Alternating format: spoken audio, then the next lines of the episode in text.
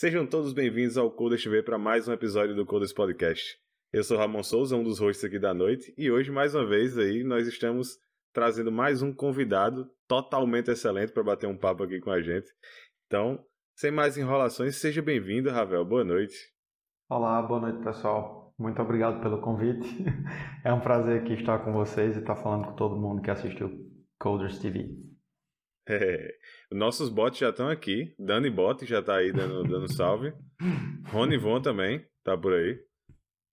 Então, valeu, galera. Vamos, vamos participar aí, que eu sei que vocês têm umas histórias de Ravel boa para contar. É Com hora certeza de... tem. então, continuando. Seja bem-vindo, Lamunier. Boa noite. Boa noite, queridos. Estamos de volta aí depois de duas semanas aí sem coders. Pedimos desculpas a vocês. A gente teve alguns imprevistos aí, questão de é, uma pequena infecção de, varíola dos macacos que pegou a gente, mas já estamos também é, quase sem sequela e, e, né, voltamos. Então, queremos aqui agradecer ao nosso querido Ravel aí por ter topado esse convite, vir bater um papo aqui com a gente. Ele que está aí em outro, outro país, né, em outro fuso horário, mas é, praticamente já na hora de dormir, mas está aqui conversando com a gente, com esses três imbecis aqui, ouvindo as perguntas absurdas que a gente vai fazer para ele. É, e né, já agradecendo a vocês aí que estão no chat já, pessoal, muita gente aqui já mandando mensagem, tá aqui o, o Toniel, é, tem muita gente aqui, né? Ah, o nosso querido Ronivon aqui já tá dizendo que tá está de está de férias. Olha aí, olha aí, queridos. Ronivon está de férias. Parabéns, Olha. É, André perguntando qual foi o camelô que eu comprei essa aqui. Eu, cara, eu não compro camelô, cara. Eu tenho alerta do é, chama China. É... Mas é isso. Um abraço para todo o pessoal aí, nosso querido André, que tá, tá, André tá pra casar, bicho. André, parabéns, viu, André? André mandou Ele convite casou aqui já, não? Não. Ele casou já. Não sei. Dizem que sim, escondido. dizem que não. Ele casou, ele teve um casamento escondido, aí parece que vai ter outro casamento aí, eu não sei. Sei que, né, tem que, tem que ter um o casamento honesto. O casamento é com a mesma, exato. É, não sei se é com a mesma pessoa também tem isso, mas eu acho que é, porque ela não sei se ela tá ouvindo a gente, mas um abraço. É, enfim, é isso, né? Então, então estamos de volta. É, você que tá aí nos assistindo, que chegou agora, veio pela primeira vez para ver aqui o Ravel, deixe assim, se você já tem aí o Amazon Prime, deixa aqui o seu Prime com a gente, você ajuda a, o programa continuar acontecendo, a que nós continuemos trazendo convidados interessantes toda semana aí para falar com vocês. É, se você não tem o Prime, por que, que você não tem o Prime, cara? Custa, vai pois custar é. aí R$14,90, né? Aumentou um pouquinho. Mas mesmo assim, pô, R$14,90 tem um monte de filme bom, tem série boa lá, tem um bocado de coisa legal. Entrega grátis. De... E você ainda pode. Oi. Depois, velho. Eu, eu tenho que dizer, The Boys. The Boys é tá só, muito bom, você, viu, velho? Cara, Porra. o cara que, tá, que fez Sobrenatural lá durante 15 anos, que é a maior escrotice que é matando, arrancando cabeça, ele disse que negou fazer uma cena nesse negócio. Então, pois é. É porque é muito essa bom, temporada véio. tem o Hero Gasm, né? Que e já, já rolou, rolou. Quem leu nos quadrinhos aí sabe que o Hero Gasm é um negócio de, de doido. Então Mas, aí, estão né? perdendo. Tão Olha perdendo. aí, Hero Gasm. Não vamos dar spoiler não, porque mas o negócio é doideira. Enfim. É, então, assim, pô, faz aí o seu Prime, deixa aqui o Prime com a gente. É, em breve a gente talvez tenhamos outras formas de doações, a gente tá, tá, querendo subir um pouquinho aí a produção e com isso aumenta um pouquinho os custos também. Temos uma. Daqui a pouco a Cris vai dar o serviço, mas olha, você agora tem, temos uma novidade. Estamos de volta no YouTube e nas plataformas de áudio. É, o futuro chegou finalmente. É, finalmente estamos de volta aí. Agora temos editor profissional e dos bons. Então, temos uma equipe de edição, né? De verdade assim, agora. Equipe de edição, uma equipe tal. de verdade. Então, ó, né, tipo, os custos estão subindo aí, a qualidade também vai subir. Em breve teremos canal de cortes para você poder mandar aqueles cortes da gente falando besteira pra sua tia, pra, né, mas ó, esse, esse podcast é interessante, e os caras nem interrompem tanto assim o convidado. então você que fica aí nesse mar de chorume, né? esse mar de chorume aí que você fica no YouTube, desses podcasts ruins aí que faz sucesso, estamos chegando também, queremos fazer sucesso também. Então, nos ajudem, né? Então, deixa aí o seu Prime, tudo, tudo isso é para dizer que se inscreva, deixa aqui o seu Prime e em breve uh, ajuda a gente aí. É isso, vai daí Aquiles e vem com a gente. fui! e aí, Coders, há quanto tempo? Estamos aí duas semanas aí sem, sem ter episódio, mas é por, por problemas aqui, por percalços, né? Desse, desse caminho tão, tão árido que é. Eu tô, já envelheci 100 anos aqui. Então, galera, muito obrigado por estar aqui. Muito obrigado, é, Ravel, por, por, por, topar participar, mesmo sabendo, mesmo conhecendo aqui a parte do elenco aqui de. Você mesmo assim topou, então a gente fica extremamente feliz que você esteja aqui para compartilhar aí as suas, suas histórias, seus hobbies e, e, e, os segredos aí que a galera vai, vai falar aí no chat, né? Bora, galera, tem que soltar aí os poderes. Eu sei que Lima conhece já de muito tempo, então Lima já deve ter aí um, um, uma coletânea, né? de coisa. Então, Leon, pode soltar aí pra gente falar também. Galera que tá acompanhando a gente pelo YouTube, pelo YouTube, agora com episódios novos, a gente foi cobrado, inclusive, de, de ter episódios novos no YouTube. É, o Carlos mandou mensagem e disse, cara, cadê os episódios? Estão voltando, estamos aí com os editores. Então, participem aí no chat, participem no Instagram, vai lá no Instagram, Codas TV Oficial, segue a gente, porque a gente conversa por lá, a gente passa novidade por lá. Quando tem episódio diferente, a gente manda por lá também. É, quando tem pergunta, é, enquete, tudo isso tá, tá rolando por lá. Então chega junto por lá. E é isso. Vamos ter um papo maravilhoso hoje.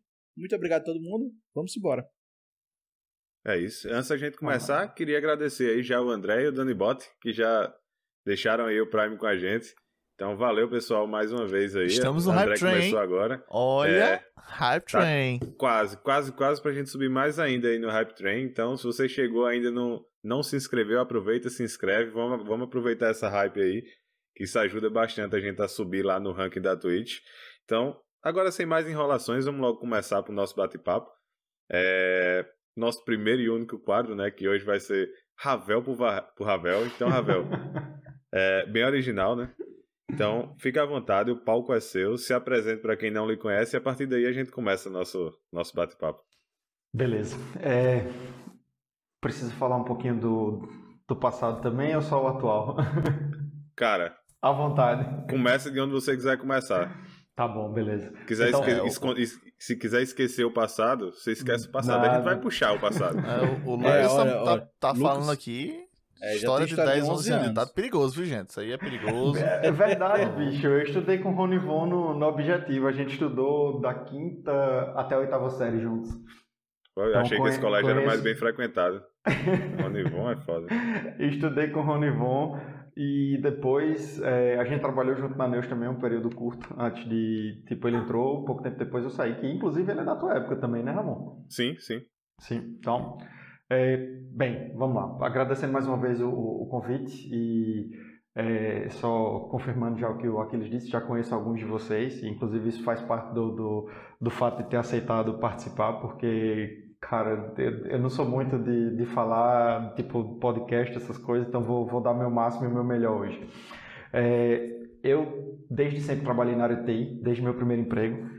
Uh, comecei em João Pessoa, depois de João Pessoa me mudei para São Paulo, dentro ainda da área de, de tecnologia. Depois de é, São Paulo, fui para Glasgow, na Escócia, e depois de Glasgow, vim para Lisboa, que é onde eu tô, tô hoje. Então, hoje eu atuo como Head of DevOps numa empresa chamada Traveltech.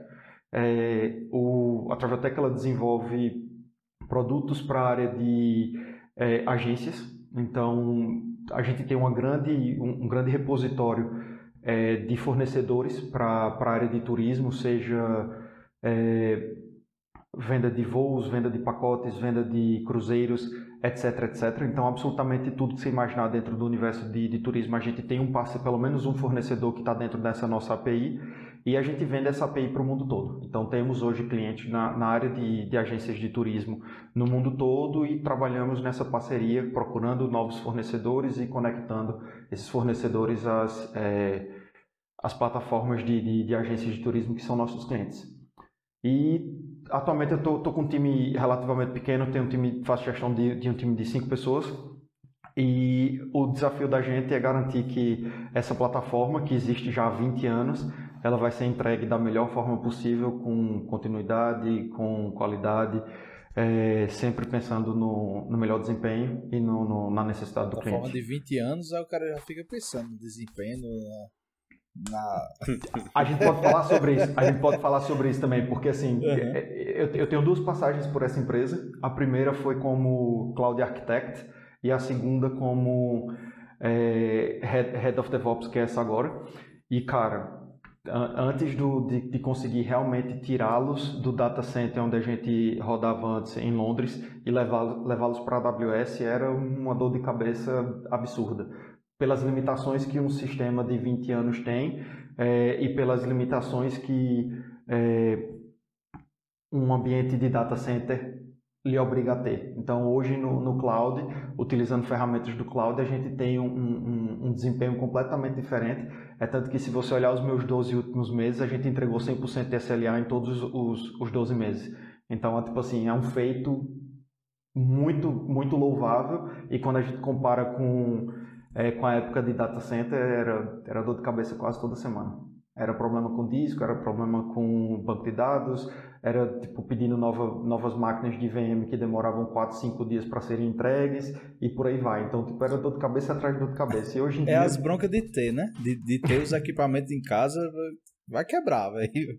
Vai, vai dar problema. Mas, tipo, isso, isso, esse tipo de data center ainda é comum? Tipo, é, o pessoal chama de on-premise, né? Nesses, nesses casos com a galera. É, pode ser. É, on-premise on é quando está hospedado on-premise, que pode ser seu escritório, por exemplo, né, sua própria empresa.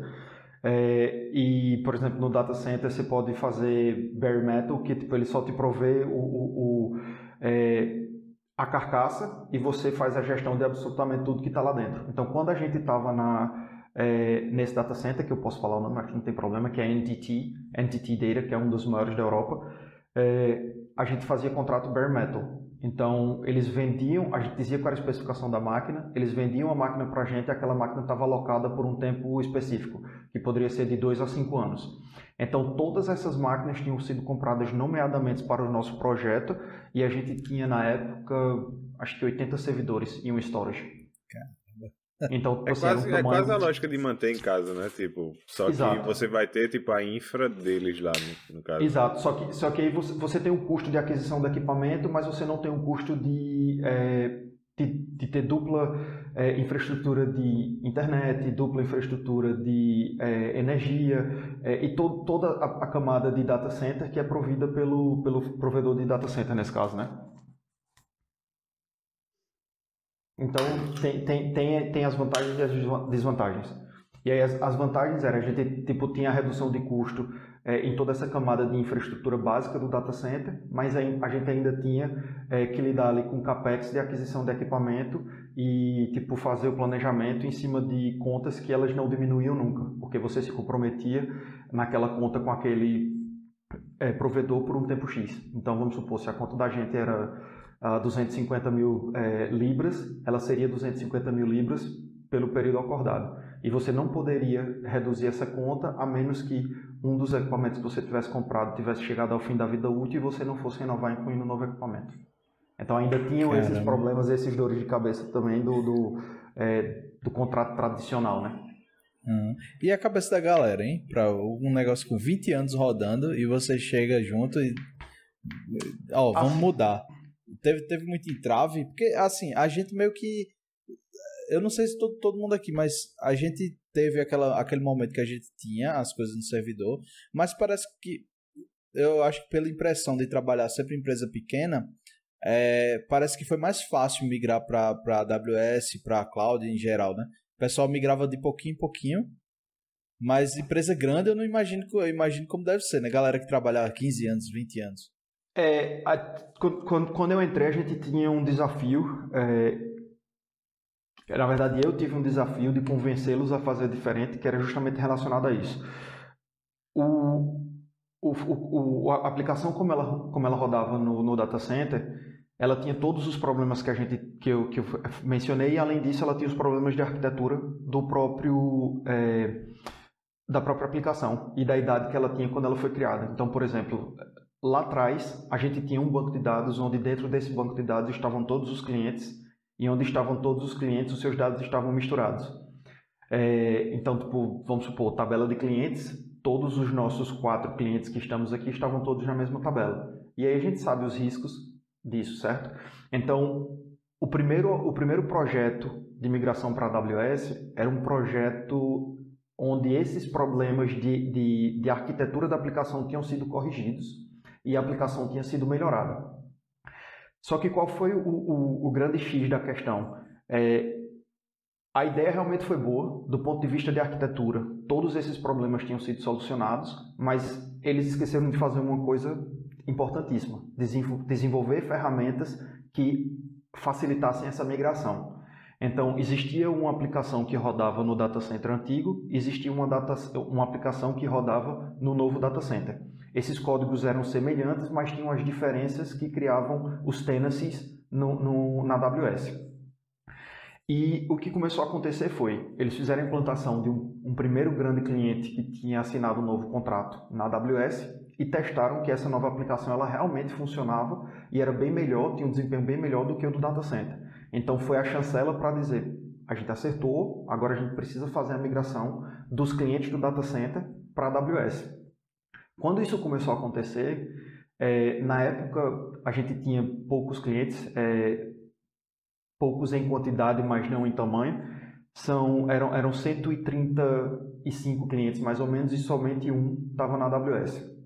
Alguns clientes começaram a ser migrados, só que cada migração dependia de uma instalação de uma nova instância feita de forma automatizada, mas a partir daí todas as configurações, todas as migrações, é, todos os testes, o, o, engajamento do cliente junto a, a, aos testes de migração, tudo isso feito de forma sempre muito manual, onde esse processo para cada cliente demorava um mês. Então, se você for para a ponta do lápis fazendo conta de padaria, 135 dividido por 1 vai dar 135 meses. E aí depois tu faz 135 meses dividido por 12 e o negócio fica insustentável. Então, o que começou a acontecer foi, a gente conseguiu fazer alguma migração de alguns clientes estratégicos, levamos seis meses para migrar oito clientes, no nono a gente parou e disse, não, desse jeito que está, a gente não vai chegar a lugar nenhum. Então, a gente tem que tomar uma decisão aqui de arquitetura e uma decisão de negócio. A decisão de arquitetura é, essa arquitetura está aprovada? Tá. Então, se a gente vai manter, o que é que a gente precisa desenvolver para fazer com que essa migração seja acelerada? ou que a gente consiga fazer essa migração sem que o cliente saiba, porque também é possível. É, então, essa, essa, esse momento ficou tenso porque foi onde se percebeu que existia um gap de ferramenta, de ferramental gigantesco. Então, tinham várias ferramentas que existiam para facilitar provisionamento de cliente, configuração de cliente, migração de cliente, porque existia um ambiente de produção stage dev no data center antigo, e essas ferramentas elas, elas simplesmente não tinham sido portadas para a AWS. Então, quando a gente viu que a aplicação funcionava, mas o ferramental que suportava todos os times não tinha sido migrado para a AWS, acendeu aquela luz vermelha e disse: pô, peraí, mas quanto tempo a gente vai levar para fazer essa, essa portabilidade de todas essas aplicações. E aí entrou o primeiro grande problema. Isso foi ah, em julho de 2000 e... A gente está em 22, né? Porque eu perdi completamente a noção de tempo por causa do Covid. Então, Todo mundo. isso foi, isso foi em, em mas meados de julho, julho, agosto de 2020. E nesse momento a gente decidiu parar o próximo cliente que ia ser migrado para olhar para trás e ver o que é que a gente poderia fazer. E aí nesse momento eu levantei a mão e disse, ó, a única coisa que a gente pode fazer aqui de forma sensata é, e sabendo que existe isso em junho, em julho, sabendo que existe um período aí de mais ou menos seis meses até o final do ano, onde o contrato com a NTT acaba e para que a NTT mantenha o nosso ambiente no ar, ela começa a cobrar uma multa de 50% por mês. Então, sabendo disso, a gente só tem uma opção. Vamos fazer um lift and shift. E aí, é, só explicando para quem está quem tá online, né, o conceito do lift and shift. É, o lift and shift é, é literalmente levantar e mover. Então, como a gente tinha muita coisa rodando na, no data center, a gente começou a olhar para o data center e ver se uma, solu se um, uma migração de lift and shift seria suficiente. E o meu primeiro embate como na posição de cloud architect com o time de desenvolvimento foi é, a completa negação e indisposição do time de querer fazer isso. Os caras enviaram uma lista para o nosso CEO de 17 razões, 16 para não fazer a migração lift and shift e uma para fazer. então começou a discussão do tipo, e agora o que, que a gente faz? E cara, foi, foi, foi fácil convencer quando as coisas começaram a acontecer. Mas até ter é, Cloud Endure instalado, copiar as, prim as, primeiras máquinas, fazer a migração do primeiro banco de dados, é, onde o time de desenvolvimento estava completamente alheio a isso, era muito mais o time de infraestrutura, até essas coisas começarem a acontecer, o time de desenvolvimento estava o tempo inteiro dizendo não, não vou fazer, não tem como, não dá certo, é, a gente está levando todos os problemas que existem hoje no data center para a AWS, e se a gente fizer isso, é, todo o trabalho que foi feito nesse ambiente novo vai ser perdido, porque a gente vai continuar rodando para o resto da vida é, essa aplicação problemática que a gente tem aqui hoje. E, cara, era muito, no final das contas, era muito mais uma resistência entre o eu não quero fazer ou o eu não sei como vai ser na AWS do que realmente uma, limita uma limitação que a aplicação tinha. Porque no final, essa aplicação que rodava lá, óbvio que ela, ela sofreu várias alterações é, por mudança de file system, por mudança de diretórios, é, por configurações que eram diferentes e tudo mais durante o processo de migração, mas eu arrisco dizer que 96, 95% do que a gente tinha rodando no, no data center durante o lift and shift é o que a gente tem rodando na AWS, porém na AWS a gente tem, a gente pode é, se valer de todas as vantagens que um ambiente na AWS oferece. Massa. Agora a gente, a gente falou muito, tipo, já pulou assim para as últimas coisas que você. Já começou com a palestra, né? Já vamos começou... voltar, é... vamos voltar, vamos voltar. já, como, como, diria na, um, um, convidado que a gente teve aqui, já começando com a Ana Júlia, né? Já foi direto para o, o hit aí, a explicação técnica do cara. A volta, gente pode volta, entrar volta. muito nesse assunto, mas acho que, honestamente, não sei se esse é o. Tipo assim, não é, não é o, o que interessa, né, para os nossos queridos ouvintes. Aqui. Né? Boa parte semi-analfabeta, boa parte pessoal que não entende muito. Mas aí vamos, vamos, vamos voltar um pouquinho aí no tempo, vamos falar um pouco sobre é, começo de carreira, o que que levou você aí pra, esse, pra essa área, né? Vamos, você já entrou em alguma pirâmide? que é o que nossa audiência quer saber, né? Mas eu vi que eu tenho um amigo aí que tá no, que tá no canal que ele, ele já entrou, então eu posso citar o caso dele depois. Opa! Gostamos. Ele tentou te puxar junto pra. pra já, pra já meteu um kkk. Já... Ele já tá rindo aí. Porra, bicho, se, se, se acusou, né? o que? Telex Free, Bebum, a gente não tá aqui pra julgar, não. É. Eita. Ah, esses aí pode falar, né? Tem umas de hoje que você falar dá uma, dá uma, dá uma cadeia. Tem, tem, tem umas perigosas, inclusive perto da gente aí em João Pessoa. Hum, em Campina tem, tem... rapaz, tem... em Campina, ah, vou dizer, não sei se eu digo. não, mas ó, vamos, vamos lá, começo de é, carreira. Deixa eu falar.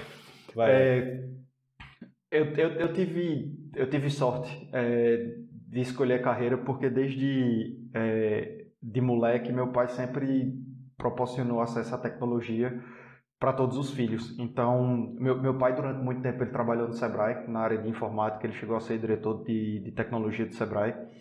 E isso facilitou muito compra de equipamento, é, exposição a tecnologias de ponta. Na época que a internet chegou em João Pessoa, é, a gente era amigo pessoal de Bruno da Openline, é, que foi um dos primeiros provedores de internet da Paraíba. Tinha, tinha a, além da Openline, tinha Netway BBS também, que é de um amigo de cabeça de Alan Marcos e do pai dele. Então, tipo, tecnologia para mim meio que foi um caminho natural. Eu até dei uma tropeçada ali no terceiro ano, disse que ia fazer direito, estudei humanas. É, boa parte do ano, no final disse, não, não vou fazer direito não, essa porra não é para mim não, e tipo, voltei para a ideia de, de, de, fazer ciências da computação aos 47 do segundo tempo. Então foi um, um caminho natural. E também por isso, é, assim que eu terminei a universidade, meu pai me recomendou para um colega dele, fez, ó oh, bicho, meu filho acabou de terminar universidade não, assim que eu terminei colégio, né?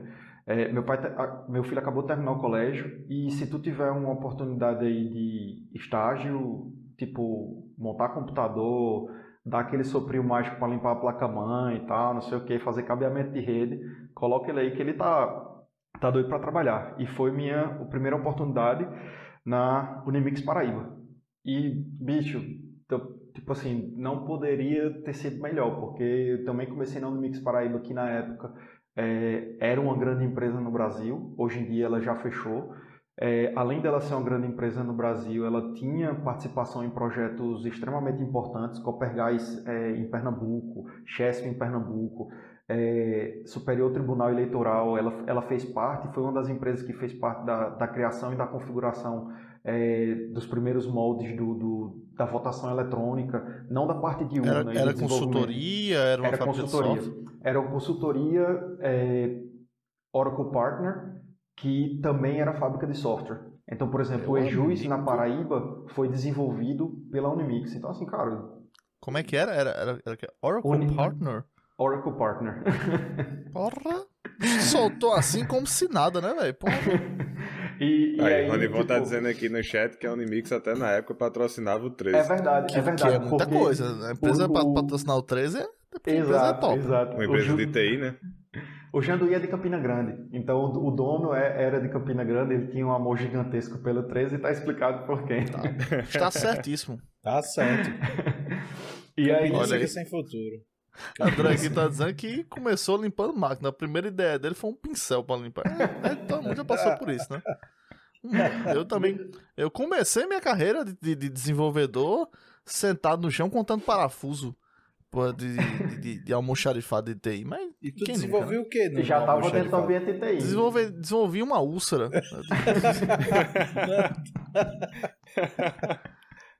eu acho que eu fui o único, então, né, que não fazia isso. Mas bem que eu fazia algo parecido, né? Eu comecei com PHP, então. Que é, pior. Foi o pior, foi o pior caso.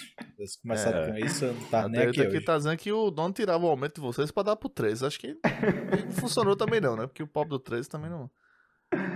É, é, deixa olha só, de contar a história dele aí, cara. Olha o que o Ronivon botou aqui, bicho. Isso aqui é clássico, pô. Jampeando pra resetar é, a BIOS, pô. As, é. as MOS. Não, eu sou, eu sou, da, eu sou da época que Jampa servia pra tudo. Até pra dizer se o, o, o HD era Master Slave, né, velho? Eita, porra. Bicho, o cara, o cara tirava a pecinha e trocava de lado. Meu amigo, isso Pra setar, setar IRQ na, na, na placa-mãe, é isso aí, na placa é, de vídeo. Era cheio dos... Vocês são muito velhos, bicho, porra. pra então, resetar o computador, o cara fazia isso, pô. Era só encostar lá no jumper e resetava, era maravilha, sem, sem ser pelo botão. Não tinha aquele botão que você apertava com, com o dedão do pé, né? Pra resetar não, a máquina? Não, não. Nisso não é da minha época, é não. gabinete ficava lá no chão, aí você ia lá com o dedão, tinha um botão grande de desligar e tinha um botão pequeno pra reiniciar, né? Chutava o, dedo, chutava o interruptor do estabilizador, né? É. Quem nunca, né? Então... Olha aí, o Roger, Roger Elizeira pegou pesado com o jumper no HD, entregou a idade, realmente. realmente, aqui é papo de velho. Foi longe, foi longe.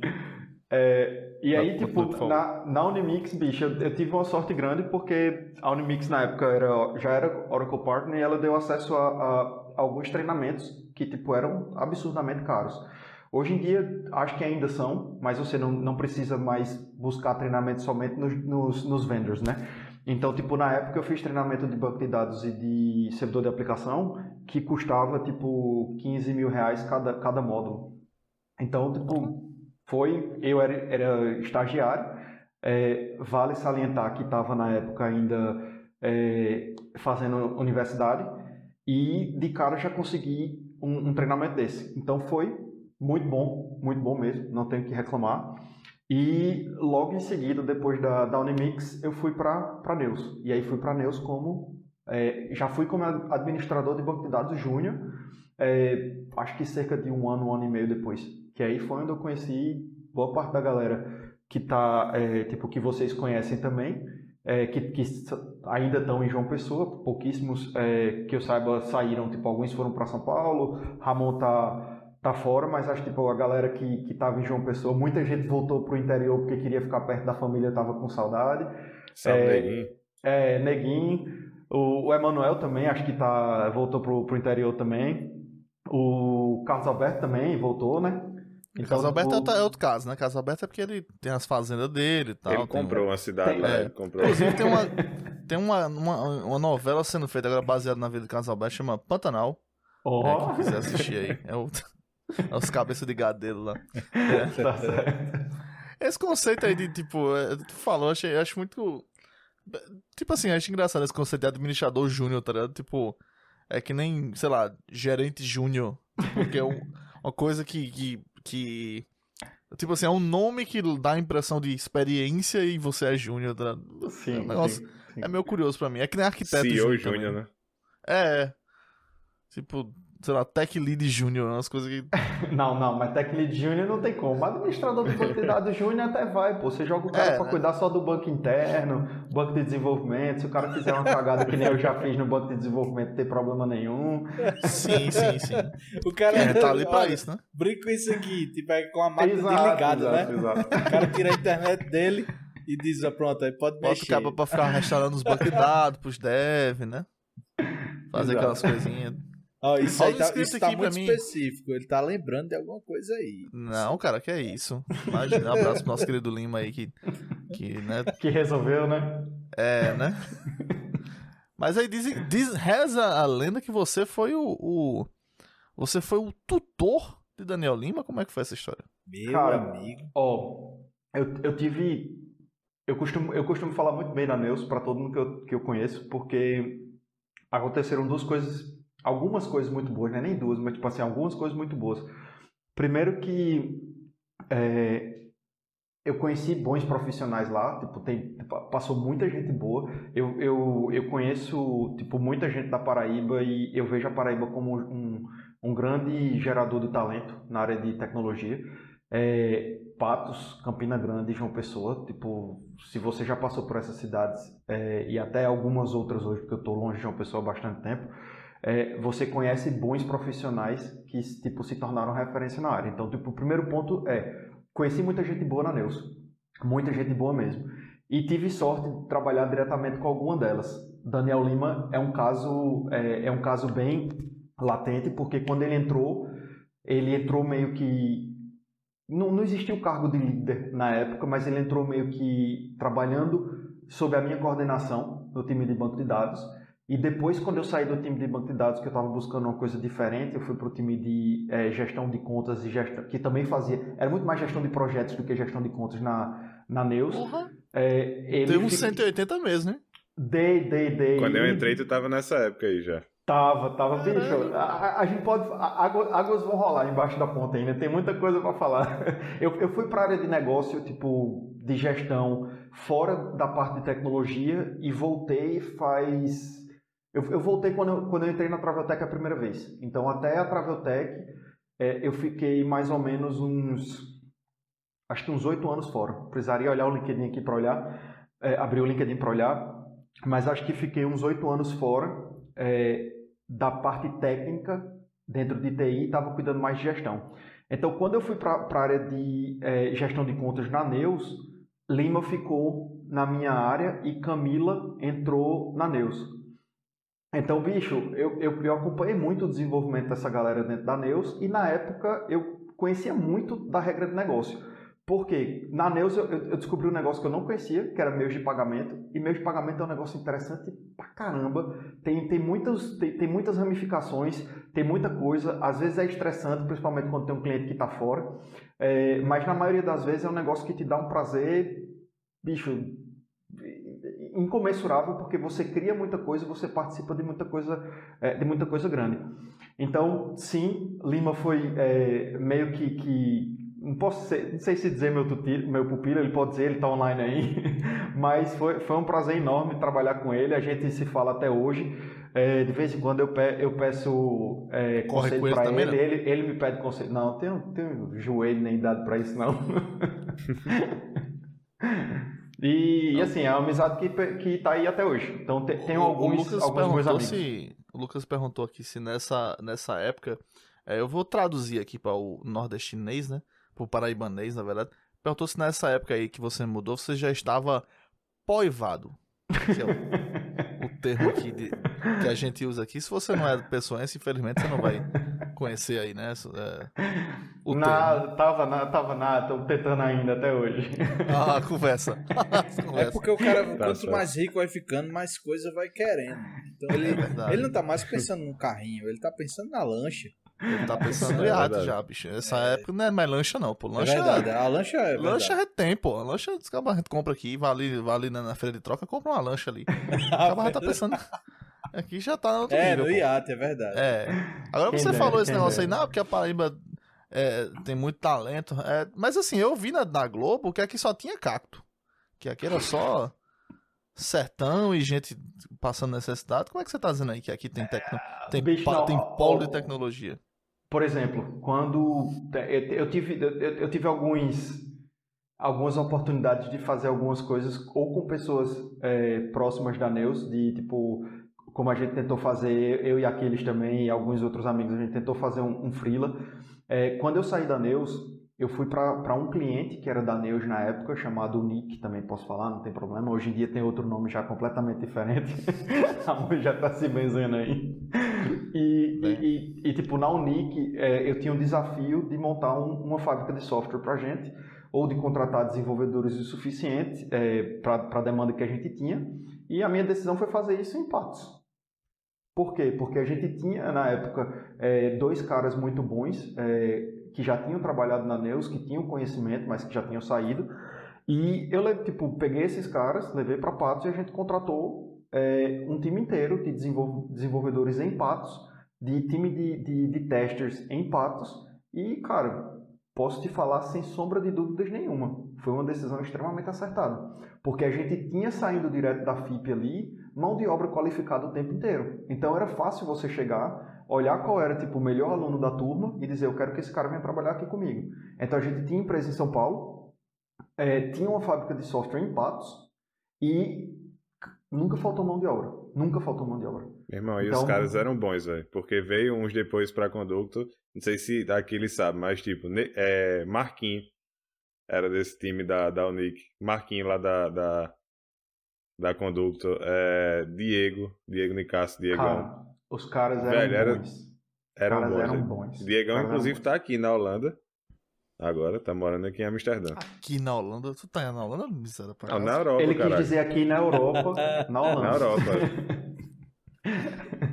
tá então, aqui assim, perto, pô. Aqui é, perto. É, é. Mas a esplanada é mais perto, pô. o que? Esplanada? Fica na sua. O que é isso? Então, o que é isso? O que é isso? É, fica na sua. É... Quer saber, quer saber. O que é isso aí? Tá, mas beleza.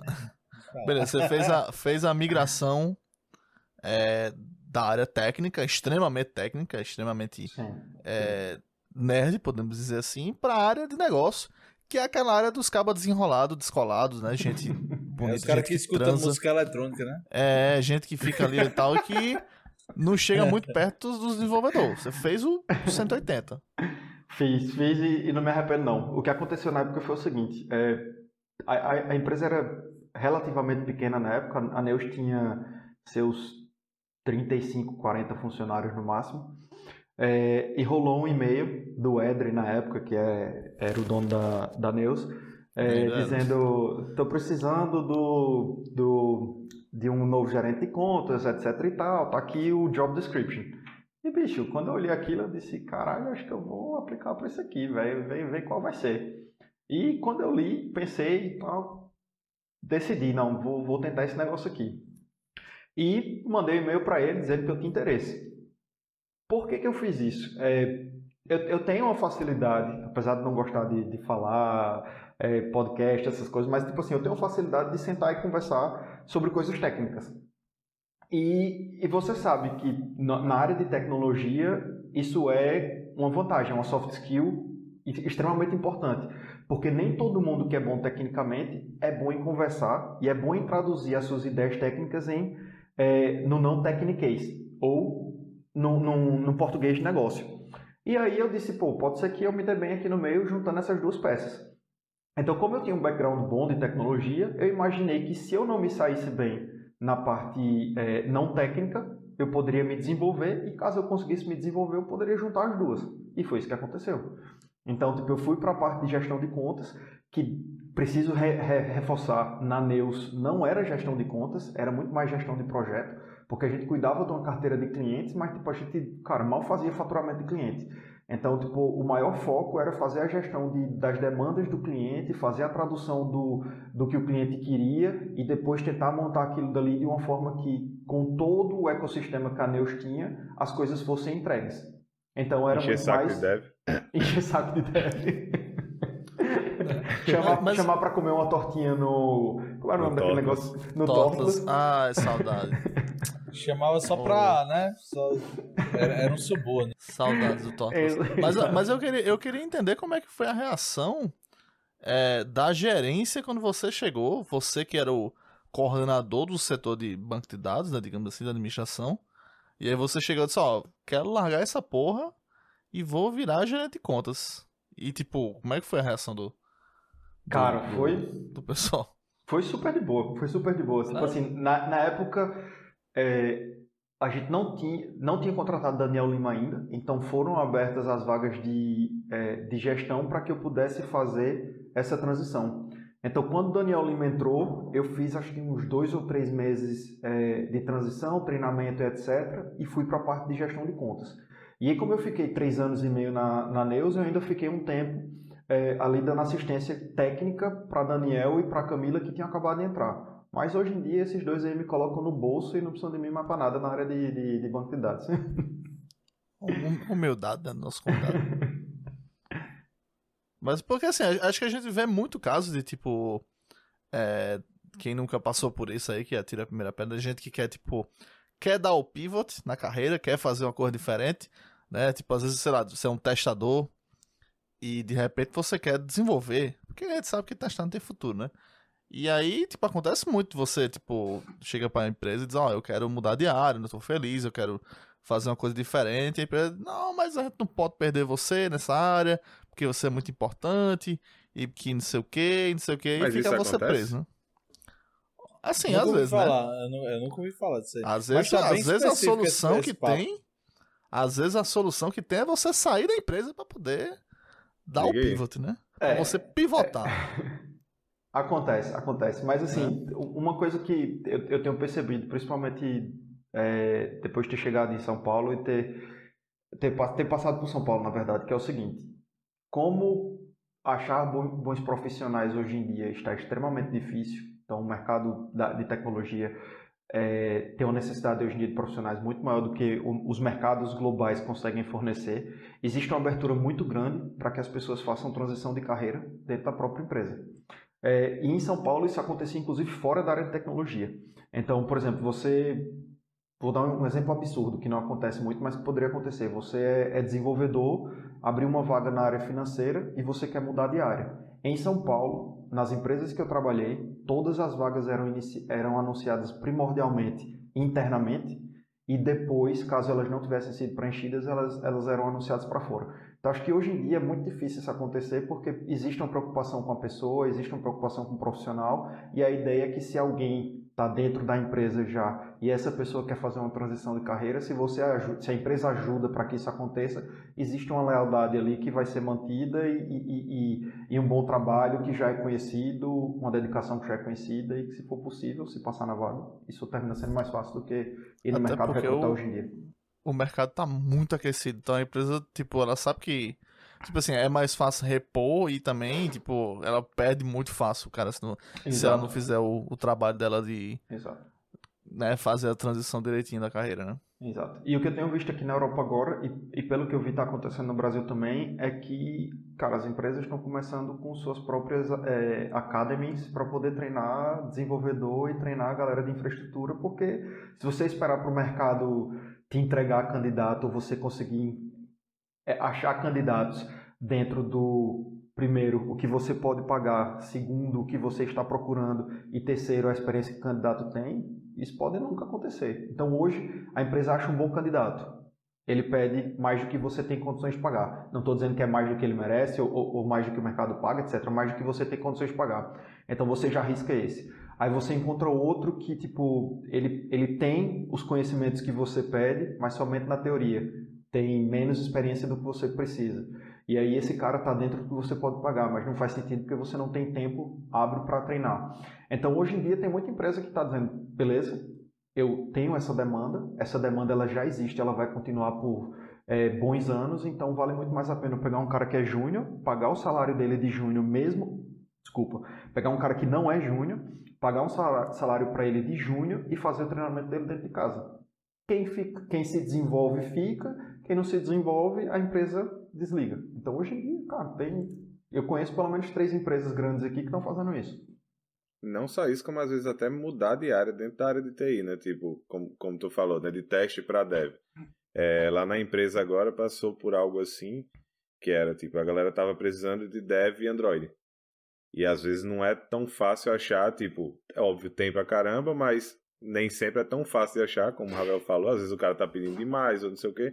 Então, e, até, até, vezes... e tem fit cultural, né, bicho? Porque sempre, toda vez que. Só te interrompendo rapidinho. Tipo assim, toda vez que você contrata uma pessoa, você arrisca, tipo assim, trazer uma pessoa. De, tipo, que não que se encaixa com a, né? é, com a cultura, sim, né? Sim. E aí, tipo, o cara já tá dentro, já passou isso aí, né? Exatamente. A gente passou por isso tanto com Android é, como, se eu não me engano, na parte de data, né, de, de análise de dados e tal. Aí teve treinamentos, tipo, quem tem interesse em aprender e pensa em trabalhar com isso algum dia, se quiser fazer os treinamentos e tal, e aí podia se candidatar para uma possível vaga que tivesse dentro da própria empresa, né, para mudar de, de projeto, de, de função.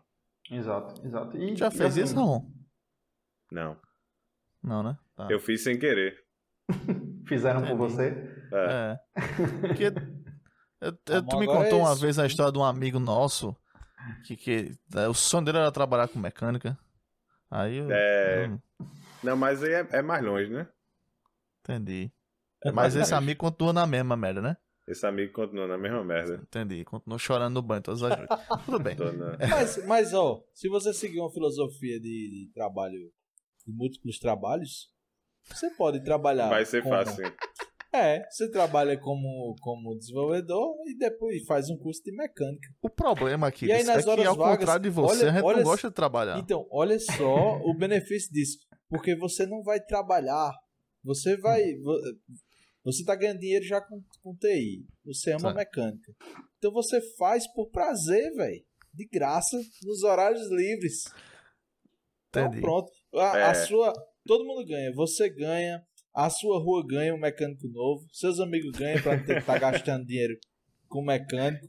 Então é isso. Se eu te disser que eu não pensei em fazer isso, eu tô mentindo. Se eu te disser que eu não comecei a estudar isso naqueles bons e velhos vídeos do YouTube, eu tô mentindo. Mas, uma coisa, uma coisa, outra coisa, outra coisa. Como Lamu diz, o negócio é que a gente não gosta de trabalhar, é entendeu? É verdade. Aí... Ao contrário de você aqui. É. Mas só é não trabalhar, é, é, traba é voluntário. Voluntário não é trabalho porque você não recebe. Dizem Sim. que todo trabalho é ruim porque é pago, né? Não. Por isso que é não. pago. O que dizem é, não, não. é ruim, o trabalho aí... não é ruim. Ruim é ter que trabalhar. Já Exatamente. É. Aqui ele está falando os ditados aí parecendo de Chapolin. é, desculpa, eu tava matando dois queijos, dois queijos com caixa é, d'água só. Mas, mas, vamos voltar pro nosso querido, nosso querido Ravel, que tá contando sua história aí, né? Vamos, a gente já chegamos aí na parte onde ele virou gerente de, de, de contas barra gerente de projeto, né? E aí, a partir daí, pra onde é que, onde é que foi sua, sua carreira? Depois, é, depois de, de ter trabalhado como gerente de contas, eu fui para isso na Neus ainda, eu fui para a Unic. E aí na Unic eu fui como. É, não, não, não era. Ah, não era gerente de desenvolvimento. Era, aí o problema é que eu fui muito mais como um gerente de produto, porque apesar de a gente ter é, todo o desenvolvimento ainda preso um pouco na Neus e está começando a, a, a, montar um time de desenvolvimento, porque a gente tinha direito ao código-fonte, a gente trouxe o código-fonte com a gente. Então, eu tinha um desafio ali de meio que fazer gestão de projeto das demandas que existiam da Neus, mas ao mesmo tempo fazer uma gestão de produto, porque tudo que era é, modificação no código-fonte que a gente tinha, essa modificação passava por mim, porque eu tinha que saber se iria afetar ou não é, clientes existentes, ou se a, se a forma como estava sendo desenhado o desenvolvimento especificado era a melhor forma de se fazer, e etc. Então, na Unic, eu tinha um papel duplo de gestão de projeto e gestão de produto, e tinha também um timezinho pequeno ali é, de três pessoas que trabalhavam comigo na parte de gestão de projeto. E terminei herdando, obviamente, o time de banco de dados, porque eu conhecia todo o esquema de banco de dados, e eu tinha mais dois caras que eram de banco de dados que trabalhavam comigo. E fiquei Fazia lá. Fazia pouca coisa, né, anos. né, também, né? Fazia, bicho, mas é porque nessa época eu não, eu não tinha aprendido a dizer não ainda. Então, fazia muita coisa. É uma dificuldade, né? A pessoa que não sabe dizer não só se fode, bicho. É, eu, eu, ficava incomodado quando eu via a galera que sabia fazer as coisas, tipo, escutando alguém falando de algum problema, tipo, ah, tem um cliente que não faturou esse mês. É, ou teve um cliente que faturou duplicado, putz, o que é que a gente precisa fazer e tal, não sei o que. E o cara ali com o headphone dele, só assim, ó. Aí eu, eu vi o olho. Que é o tipo, certo. Que é o certo. Vamos, vamos, dizer aqui. Nessa época eu não sabia que era o certo, né? Tipo, o cara só aqui assim, ó. Tá, tá, tá, Aí eu olhava e fazia, pô, mas não tem que fazer tal coisa.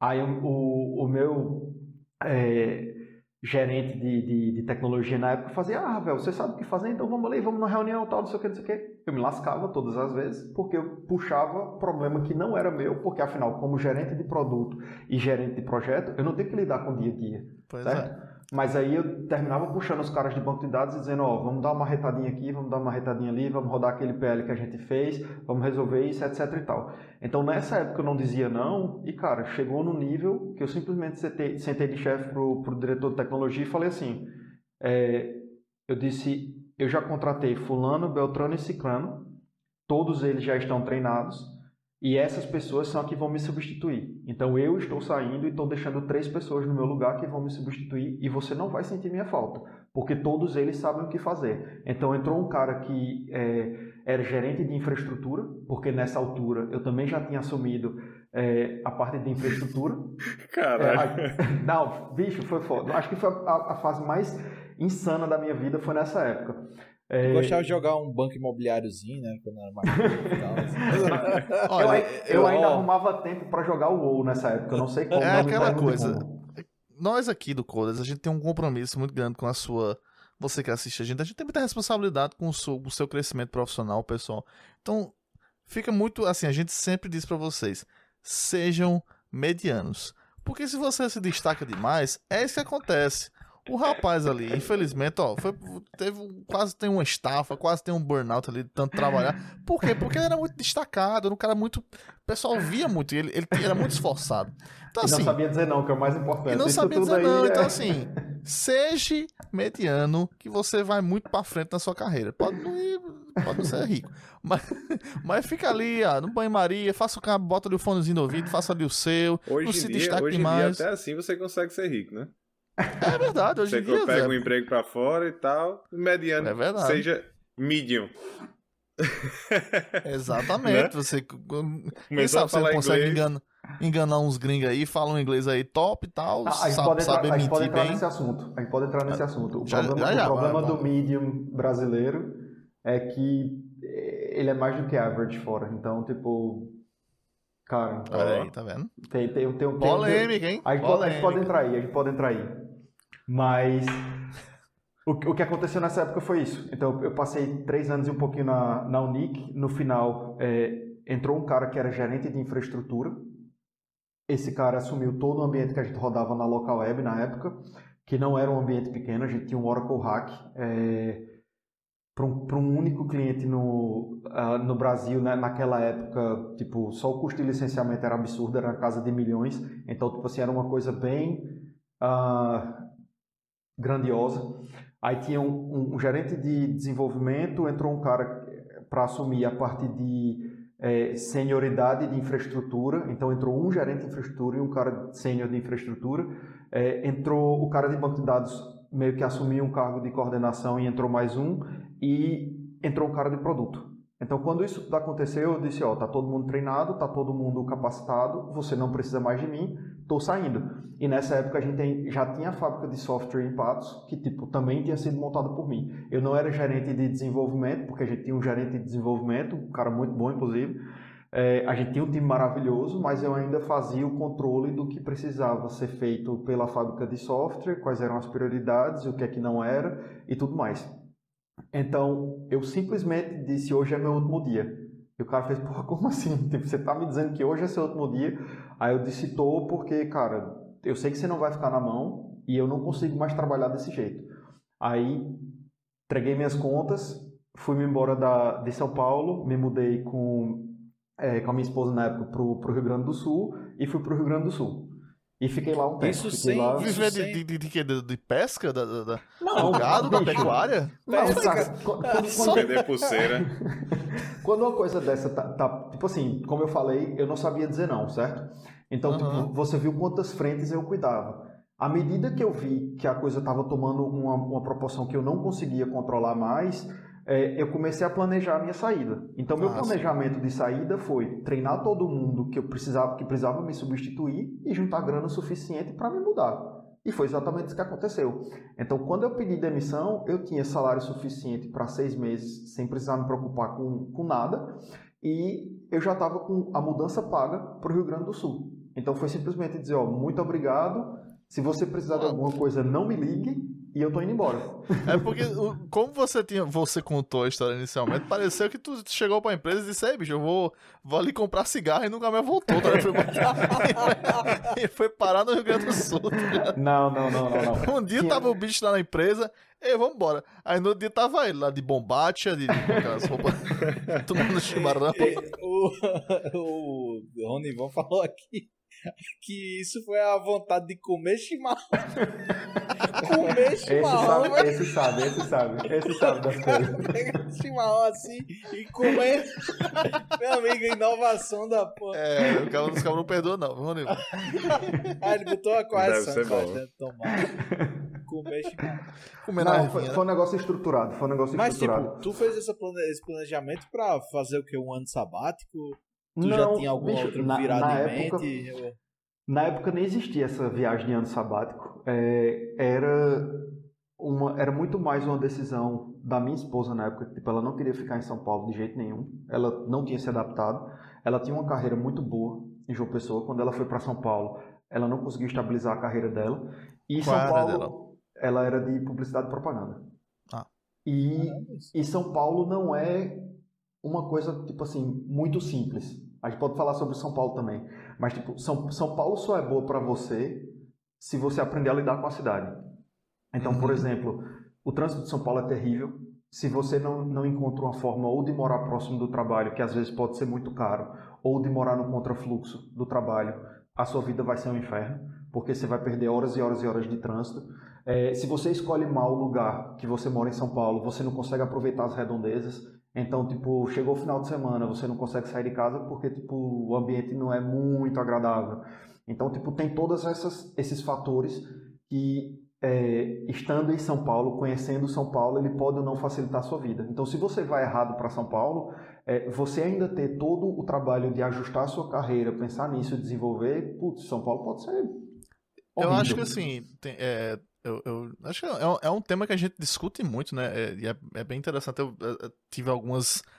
Algumas. Foi algumas vezes pra São Paulo, todas a trabalho, né? acho que é, o pessoal tem muito essa coisa. O pessoal vai pra São Paulo e fica lá na região do Alphaville, né? Que era onde era a sede, né? Ah, é, não, mas São Paulo é bom demais, pô. São Paulo não tem isso não, tranquilo. Por quê? Porque você está no Alphaville.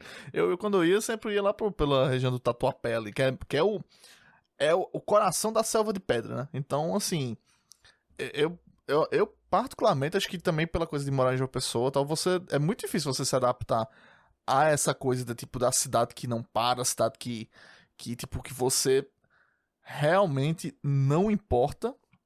Tipo assim, você não importa pra cidade. E, tipo, João Pessoa acho que é meio que o contrário, né? Você importa demais. Então, tipo, tem muita gente. Muita gente se preocupando com a sua vida. É, tipo, é bom, né? Tipo, muita gente tá observando você, vai ter certeza que você não vai. é, vai, vai ser bem cuidado, né? Mas, mas é, tipo, acho que a gente aqui tem um pouco dessa dificuldade, né? Tem, tem a- a- pessoas que fazem a transição, mas é difícil, né? Pelo, pelo clima de João Pessoa, né? que é mais. É, É tem, um pouco tem- mais bucólico. o, o, cli- o clima de São Paulo é muito bacana. Aquele Tem- frio.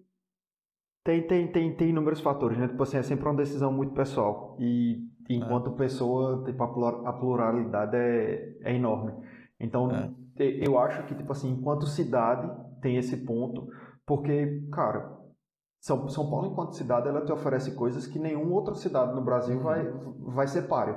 Óbvio que tem um pouquinho ali Rio de Janeiro, que é um pouco é, parecida em oferta é, de trabalho, oferta de restaurante, etc e tal, de lazer e tudo mais, mas ao mesmo tempo é uma cidade com, com uma cultura completamente diferente. Mas, por exemplo, estando em São Paulo, você vai ter a opção de eu quero sair para beber qualquer hora, qualquer dia da semana pode, eu quero tipo sair para um show é, qualquer hora, qualquer dia vai ter. Eu quero ir, tipo, Tem teatro, né? numa empresa, eu quero ir no teatro, eu quero, tipo, escutar, eu quero assistir música clássica, etc, etc. Então, tipo, tem, tem uma variedade que de novo, se você aprende a conviver com a cidade, todas essas coisas que você não encontraria em João Pessoa, elas são atraentes. Se uhum. para você elas forem atraentes. Mas se você é um cara que, por exemplo, vive na praia todos os finais de semana, que pratica, sei lá, windsurf ou, ou hobbycat, etc e tal, você vai para São Paulo, você vai ficar desolado, porque chegou o final é. de semana, você vê o solzão lá em cima, você quer ir pra praia, tipo, velejar, esquece, você não tem essa opção. É 600 km, pô, desce, desce ali pra Santos. E, e para quem, quem, é. quem, mora em São Paulo que já decidiu ir pra praia no final de semana movimentado ou no feriado, cara, é outra loucura. E tem, e tem essa coisa também, tipo, aqui eles falou, ah, porque o clima de São Paulo é o friozinho e tal. Mas, bicho, eu vou te dizer, a, a, a única vez na minha vida que eu senti calor, calor assim de verdade, que eu era aquele calor sem esperança foi em São Paulo. Porque aqui. Esperança é punk. Não, então, mas ah, beleza, aqui no sertão é assim também, mas Tipo, não, é, é, aquele pior. calor, mas tem uma brisazinha ali que vem de vez em quando. Tipo, aqui em João Pessoa, tipo, é, é mais quente? É, mas é aquele calor com, com, com ventinho e tal. Lá em São Paulo, pô, dá meio dia é, é, é calor e não tem vento, não tem porra nenhuma, tá ligado? É só calor e poluição. Tem, é, tem... Não, agora, engraçado, velho. É, Te, teve algumas coisas. Eu fui recentemente pra São Paulo e tava justamente vendo as diferenças, né? Tipo, uma das coisas que eu achei interessante e, e estranha é tipo, você olhar para o horizonte dos prédios assim e você não vê o que tem entre um prédio e outro, tá ligado? Nem atrás dele. Tipo, é uma, é uma montanha de prédio uhum. que, que parece uma, sei lá, parece... É a selva de pedra, né? Chama. É muito louco, pô. E, e, e, outra, o céu é azul, azul, azul, aí depois ele dá uma marronzada assim no, em cima, né? Aí o cara, teve uma vez que a gente tava discutindo, a gente não sabia se era névoa ou se era poluição, tá ligado? O que a gente tava dentro, assim. A gente olhava e fazia. Não tem, tem, dizer. tem poluição, mas tem também um pouco do, da diferença. Eu sei um pouquinho nerd agora, mas tipo assim, um pouquinho da diferença da, da curvatura da Terra. Porque, por exemplo, em João Pessoa, a gente está muito próximo ali da linha do Equador, a gente está acostumado ao sol que nasce é, muito próximo das 5 horas da manhã e o sol que se põe muito próximo das 6 horas da noite. E, e, por exemplo, um pôr do sol ele não tem aquela, é, aquele prolongamento que faz com que você veja mais camadas de cores e tudo mais. Mas aqui, tipo, mais para o norte ou, ou mais para o sul, tipo quando eu morava no Rio Grande do Sul também era assim, cara, mesmo que você esteja no interior, numa cidade extremamente pacata, que não tem tanto trânsito, que não tem tanta poluição, ainda assim você vê essas diferentes colorações. Então pode ser um pouquinho poluição, que São Paulo é extremamente poluída, mas pode ser também um pouquinho de, é, é, da diferença do céu que a gente que, não está acostumado. Ali, Queremos ali pedir desculpa é aos nossos poluição. ouvintes, que são todos terraplanistas. Estamos falando aqui de, de, de, de curvatura da Terra, tá, pessoal? Quer mas é, é porque tem uns que acreditam que ela é convexa, então eles ainda têm a, ainda é. a curvatura, tá ligado? É, diz que a Terra é uma cumbuca, pô. Que aí é, tem, tipo assim, tem pra todos os gostos. Tem a parte plana, tem a parte, a parte redonda, né? Então. Tem, tem outro ponto aí de, de São Paulo também que eu achei interessante. Tava pensando, tem umas notícias que rolam, né? A gente acompanha aqui. Parece sempre aqui do, do Nordeste, da, do parece que sempre as notícias são meio que. Ah, são, é, são coisas distantes que aconteceram. Estavam é, comentando sobre um negócio aí de, de um teve um comício de Lula, alguma coisa. Ah, não, foi o PT que estava definindo as, as diretrizes de governo, não sei o quê. E saiu a notícia que entrou um bolsonarista lá e ficou gritando: Bolsonaro, Bolsonaro, não sei o quê. E quando eu vi a notícia, eu não. Besteira, né? Tal. Mas aí depois eu parei pra pensar, fiz, caramba, foi aqui. Foi, foi uma, uma parada, um evento que aconteceu. E, e é, você tá presente, tá ligado? É como se estivesse imerso nas principais coisas que acontecem, que é noticiado e tal. É diferente da visão que a gente tem daqui, que é uma coisa. Ah, em São Paulo aconteceu não sei o quê. O cara fica meio, meio distante, né? É meio que aquela sensação de que é, o mundo tá acontecendo ali, né? Aqui Exatamente. a gente, é como eu falei, é, a gente tem essa, essa vivência meio bucólica. Tipo assim, é uma cidade industrial, é uma cidade que tem tecnologia, tem e tal, mas ainda assim, tipo assim, tem aquela vibe meio de cor tranquila, de sentar na, na, na porta, ficar conversando com a vizinhança ainda, tem, ainda, ainda rola um pouco dessa coisa meio que de interior, né? É por isso que o pessoal fala que João Pessoa é a, parte, é a melhor parte em Recife, né? É. Porque é meio que uma é meio que a parte vai tranquila de, de, de, da, da metrópole, né, que a gente tem aqui. É, não, Recife é, pelo amor de Deus. Mas tudo bem, recifenses, a gente ama Recife. É, um abraço pro pessoal de Recife aí. Mas é outra mas... coisa interessante, Ravel, quando tu tava lá em São Paulo, tu, tu sentiu também que as pessoas meio que eu tive essa impressão que as pessoas meio que vivem pro trabalho ali. É, tipo, se você tá na rua e vê alguma coisa do trabalho, você tira foto e posta no grupo do trabalho. É a galera bem assim. Foi o que eu sentia. É, não sei se tu teve uma Mas também você não tem, tem muito tempo também para viver outra coisa, né? É, era isso que eu ia falar. Eu, eu acho que tipo, tem, tem um pouco essa pegada do é, workaholic, porque o esquema é, é o seguinte, principalmente para quem, quem é de tecnologia, consegue fugir um pouco de novo do que a cidade é. Então, para quem é de tecnologia, que tinha mais um pouco de flexibilidade, etc e tal, que já estava nos cargos um pouco, um pouco maiores, você termina saindo daquela obrigação de João Pessoa, por exemplo, quando eu trabalhava em João Pessoa, é, batia-se muito na tecla, você trabalha das 8 ao meio-dia, você folga duas horas de almoço e você trabalha das duas às 6. Era aquela religião, né? Tipo, todo mundo bitolado sendo obrigado a fazer aquilo, independente se aquilo era bom para você ou não. Em São Paulo, como a cidade tem um fluxo próprio e você não consegue é, ir contra isso, então existe uma flexibilidade do tipo, você não consegue chegar às, às 8, você pode chegar às 9. Você não consegue chegar às 9, você pode chegar às 10. Só que você tem que cumprir as 8 horas diárias.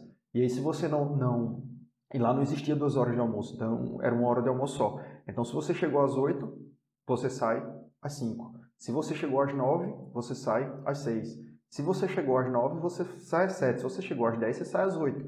Então, tipo, isso meio que faz com que sempre tenha muita gente no escritório. É, se você chega muito cedo, tem um pouco menos, mas se você sai pontualmente às 6 horas, por exemplo, se você sai às 5, cara, o escritório ainda tá bombando. Então sempre fica aquela ideia de que, tipo, porra, tá todo mundo trabalhando pra caralho. Mas é que, cara, funciona de uma forma um pouco mais flexível. Mas sim, existe essa, essa noção que todo mundo trabalha muito. Aí entram outros fatores ainda, tipo se é seu dia de rodízio e você não chegou muito cedo, você tem que esperar o rodízio acabar para poder ir embora com o carro. Se você chegou muito cedo, você vai um pouco mais cedo, mas se acontecer alguma coisa e você não conseguiu sair, você vai trabalhar muito mais horas porque você só vai poder sair depois do rodízio. Então são, são muitos fatores, mas eu acho que no geral o, o, o paulista ele é, ele é mais workaholic dentro do Brasil. E, e tem aquela é vibe é também assim. Por hora extra, né? É, bicho, aqui, tem, um, tipo, tem um pouco daquela coisa no... também que, tipo, só, só te interrompendo um pouquinho. Tipo assim, é, São Paulo foi, foi uma das primeiras vezes, logo quando eu comecei a carreira lá em 2011 e tal, que, tipo assim, você ouvia falar de, tipo assim, é, empresa, dentro da empresa tem academia, dentro da empresa tem, tipo, é, uma coisa que eu vi lá, eu vi pessoalmente, tipo, tinha aula de dança, tinha yoga. Por quê? Porque, tipo assim, você não tem tempo de, tipo, como aqui em João Pessoa, que a gente, sei lá, hora do almoço a galera ia pra academia, sabe? Tipo, você não mora perto sair... o suficiente. É, tipo assim, não tem isso. Lá você pega, tipo, tem gente que mora, sei lá, em Santo André, pega, du pega trem, passa duas horas dentro do trem pra chegar. Então, tipo assim, sua vida é meio que ali, tá ligado? Sim, tipo, não sim. tem como você é, não tem como vocês fazer essa divisão. Então o cara chega cedo no trabalho, às vezes chega bem cedo, vai pra, vai pra academia, aí trabalha até 8 da noite, sai mais tarde, porque mais tarde o trânsito é melhor tal. Então, tipo assim, o cara já chega em casa para dormir e a vida dele foi ali dentro, né? Foi tipo, o dia dele ele passou todo ali dentro daquele ambiente. Então Eu tem um pouco na, dessa. Na Local Web, a Local Web era essa pegada. Tinha refeitório, tinha academia, tinha uma, uma empresa que fazia massagens, então, tipo, ah é, se tipo, tá ali no horário de almoço, sobrou um tempinho, ou marcou uma, uma massagem, você vai lá, faz uma massagem relaxante e tal, não sei o que, volta para trabalhar. É, tinha salão de beleza dentro do, da empresa, então você podia marcar tipo, as meninas para fazer unha, tipo, cortar cabelo e tal, não sei o quê. E, cara, é, era isso. Então, tipo, é, é muito, é muito essa coisa de São Paulo lhe proporciona isso porque, tipo, ela é tão grande que, sem exagero, eu conheci pessoas, quando trabalhava na Unic, que levavam três horas para ir, três horas para voltar do trabalho. Cara, tipo assim, Foda. tu adiciona isso aí à, à, à tua jornada Foi. de trabalho, já foi embora metade do teu dia. Metade você foi muito desconta- mais. Pô, Você desconta é, mais oito horas de sono que você deveria dormir, mas você termina não dormindo. Quanto te sobrou do dia para fazer qualquer outra coisa, tá ligado? Aí você tem todas as obrigações quando chega em casa. Então, tipo, E, e aí adiciona isso aquela discussão aí de, ro- de, tipo de carga horária, né? Que é uma carga horária que a gente tem desde a década de 40, de, de, de 40, algumas pessoas 44 horas semanais, né? A área de TI é mais fácil ser 40 horas. É, e tipo assim, você coloca tudo isso aí na balança do cara que, tipo assim, quanto tempo você está vivendo durante a semana, viver Exato, mesmo, assim. É, E o, e o cara que trabalhava no comércio, que era de TI, ele trabalhava 44 horas também, É. né? Principalmente o cara de técnico, essas coisas. exato. Falar em, em- em- viver, né? Aí eu não sei se ia dar um salto muito grande na, na, na timeline aí que a gente tá falando. Vai, vai que a gente já viu que dá pra ir e voltar. Mas aí, tipo, você veio bater na Europa. Né? depois do Tipo, Rio Grande do Sul. Rio Grande Não, do Sul, não. Depois do Rio Grande do Sul, eu ainda voltei pra São Paulo. voltou pra São Paulo. Caraca. É, O é, Ricardo, o Ricardo Peçanha colocou aqui que o esquema, no caso, é dormir no trabalho mesmo. É, né? É mais fácil. é uma opção. São oito horas de trabalho, É, oito horas de, De sono. preferência durante o trabalho, durante o dia, né? Que é, Exato. que é um, O o miserável. miserável é um gênio. Alô, de toalhinha aí pra gente falar junto aí. É, Tá, então, então deixa, deixa eu seguir teu fluxo. Tu tava lá no Rio Grande do Sul. É, Quando foi tava- pro Rio Grande do Sul, tu fosse trabalhar onde, específico? Tu já foi Quando- com uma vaga na- certa? na pecuária. só Não, chutou não, da Tinha uma fazenda lá, não. Quando, quando eu fui pro Rio Grande do Sul, é, a minha esposa queria abrir um- um- uma franquia na época e eu fui com ela, eu já tinha ido antes para poder achar ponto, definir onde seria e tudo mais. Então eu fui com ela para ajudar isso a acontecer. E aí eu fiquei procurando emprego lá. Só que, cara, a diferença salarial era um negócio tipo tão absurdo, tão absurdo que eu não consegui me sentir, me sentir confortável em começar a trabalhar na área de TI lá e apareceu uma oportunidade sensacional para voltar para São Paulo. Então eu voltei para São Paulo, Era, era menos o salário, então, no caso. muito menor, muito menor, tipo Entendi. assim, 50% menor e Nossa. para fazer a mesma coisa.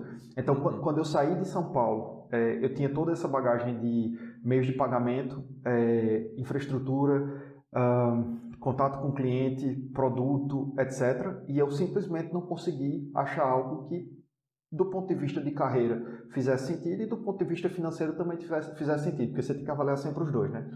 Então, apareceu uma oportunidade em, em Porto Alegre para trabalhar na Local Web. E aí eu mandei mensagem para um cara que tipo, eu considero muito, que é o Alexandre Glicas, que ele era diretor comercial da, da Local Web na época, hoje ele já está numa outra empresa, é, e falando, cara, vi essa vaga aqui, Manda, vamos e trocar tem- uns contatos aí, né? Que a gente... Vamos, vamos. vi, vi essa vaga aqui, estou muito interessado. E ele me respondeu dizendo, cara, se você quiser conversar, vamos conversar, mas essa vaga para você, pelo que eu te conheço, ela não vai fazer sentido. Se você quiser voltar para São Paulo, eu tenho uma vaga. E aí eu disse, bem, eu estou em São Paulo semana que vem, vamos sentar para conversar. E aí eu voltei para Local Web, para São Paulo, para trabalhar na Local Web como gerente de serviços. A Local Web tinha uma unidade de negócio chamada A Local Web. esposa ficou felizona, né?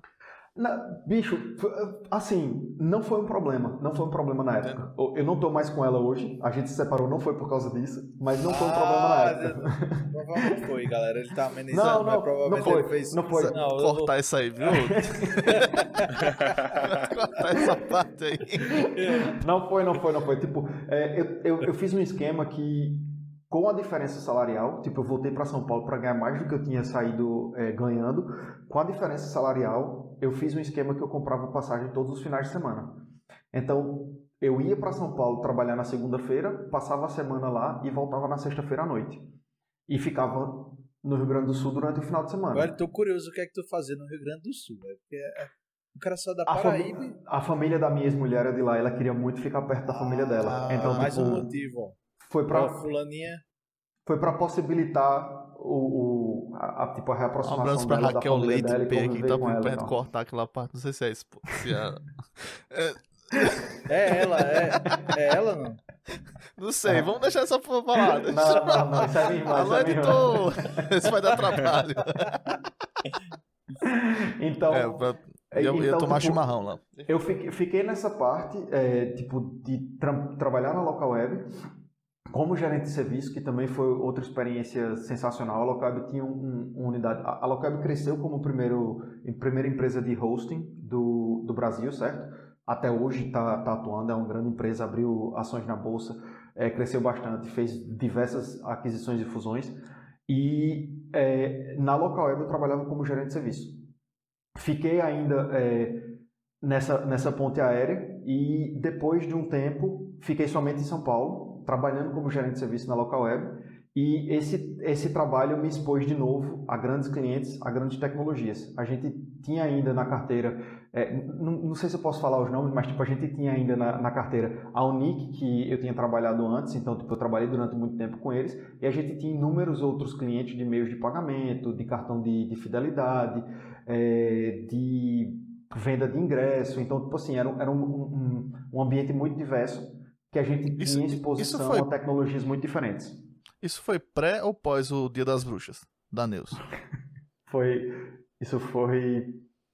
Isso foi pré, eu acho. Alô, Dan- Alô Daniel isso Lima. foi pré. Eu não, eu não lembro quando foi. Eu não lembro quando foi, mas acho que Não- isso você foi não pré. tava lá quando o cabo foi com HD levar o- os dados lá dentro do- da, da- da local web, não. Tava não.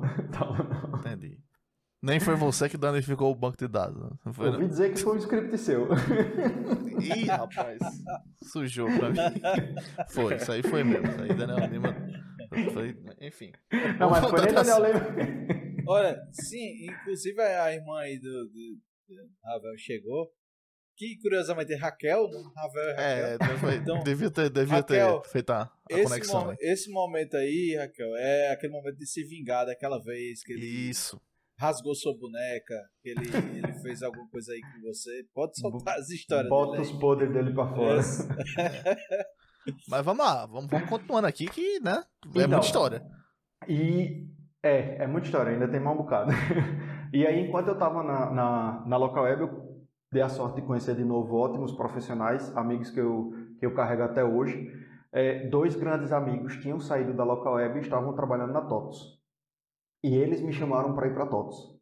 Então, quando eu saí da, do time da, da, da local web, a gente trabalhava no, numa unidade de negócio chamada Local Web Outsourcing, é, eu fui para TOTOS, eu tenho um time de 16 pessoas na, na local web, eu fui para TOTOS para atuar num time com 32 pessoas, que era um time de implantação e de sustentação de vários produtos que a TOTOS tem, tinha na época e ainda tem até hoje, e é, a, a, a TOTOS estava num, num momento de transição muito importante, é, essa transição já se concretizou e tipo fez a, a, os números da, da aumen- aumentarem e melhorarem brilhantemente, mas ela estava num momento de transição onde ela saía do modelo antigo de licenciamento, onde você vende a licença de uso do seu software ou de forma vitalícia ou baseada em suporte, e estava começando a oferecer os produtos dela hospedados na nuvem no modelo de subscrição. Bacana. É, é, o pessoal, a Cris falou que eu tava pensando aqui, né? Que claramente a Raquel é um, é um bot, né? É, mas, a, mas você falou da, da TOTS aí, eu. Você benzeu. triste aqui. Você pensa, É, tem uma lembrança muito eles? ruim aqui de, de migrar de software da TOTS. É, daqueles, aquelas coisas feitas em, em Oracle Forms. É, enfim. Nem, nem será Oracle, Oracle Forms, mas é um Não, negócio não, bem é antigo, não. né? É, não, eles têm uma linguagem de programação própria agora que eu esqueci qual é, mas o Peçanha tá aí, ele pode falar. É, eles, têm, eles têm uma linguagem de programação própria que você consegue desenvolver em cima do ecossistema TOTOS todas as personalizações que você, que você precisa.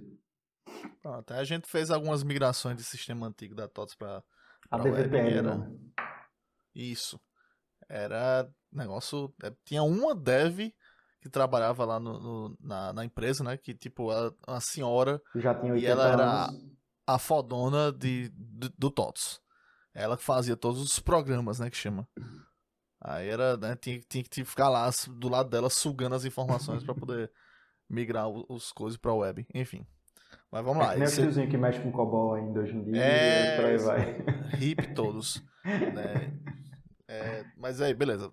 Saiu da local web, foi para TOTOS. Fui, fui para TOTOS, é, a convite de, de um grande amigo chamado Alan Oca, e também para trabalhar com Jefferson Ribeiro, que tinha trabalhado comigo na, é, na local web. Então, tipo, oi galera, muito obrigado. é, e, e foi uma oportunidade sem igual também. Tipo, nesse momento, acho que foi tipo um dos momentos mais é, importantes da minha carreira. Tipo, a gente te, te, teve esse todo, todo esse momento onde a, a TOTUS tinha todos os produtos dentro de casa. Ela estava acostumada a vender o produto para o cliente que hospedava on-premise e o tipo vendeu a licença, tchau, te vira, tá aqui as instruções de instalação, a responsabilidade é 100% tua, não te vejo mais, a não ser quando for para renovar o contrato de suporte ou para te vender algum serviço caso você não saiba fazer o que tem que ser feito com, com o nosso software. E ela estava saindo desse universo porque ela já tinha entendido, baseado em outros grandes players, como por exemplo Microsoft com Office 365, ela já tinha entendido que o mercado simplesmente não queria mais ter custo com CAPEX. Eu não quero mais saber dessa história de ter, todo ano ter que desembolsar aqui 300, 400, 500 mil reais de licença, se eu posso simplesmente diluir isso é, em parcelas mensais, baseado na quantidade de usuários que eu tenho. Então, eu entrei na TOTOS no momento que ela tinha recebido um, um é, uma quantidade de créditos vultuosa da AWS para que ela fizesse a portabilidade dos seus softwares para a AWS. E nesse momento os caras olharam e pensaram, putz, mas se eu vou fazer isso, se eu vou possibilitar que meu software seja provisionado na AWS, por que, que eu não passo também a poder fazer com que seja cloud first, não cloud first, né, mas que além de ser cloud, que eu possa fazer também com que sejam subscrições. E aí esse momento foi extremamente interessante, porque a gente tinha muitas mudanças de produto acontecendo. Por exemplo, até esse momento o produto rodava somente em Windows, e nesse momento foi definido que para barateamento de custo o produto teria que ser portado para Linux, e sendo C, isso era completamente factível. É, só que existem todas as mudanças de, de arquitetura que vem junto, não é simplesmente, opa, peraí, compilei aqui para esse novo sistema operacional e está tudo rodando lindo. É, e, cara, foi extremamente estressante e extremamente recompensante ao mesmo tempo. Porque a gente teve muitos desafios, mas a gente também teve é, uma facilidade grande de lidar com isso, porque afinal de contas o software era nosso. Então todas as mudanças de softwares que eram necessárias a gente sabia o que tinha que fazer, era questão de priorizar e definir como fazer, quando fazer. E a gente tinha, tipo, eu tinha um time muito bom de, de implantação, um time muito bom de, é, de sustentação e a galera sabia exatamente o que tinha que ser, o que tinha que ser feito.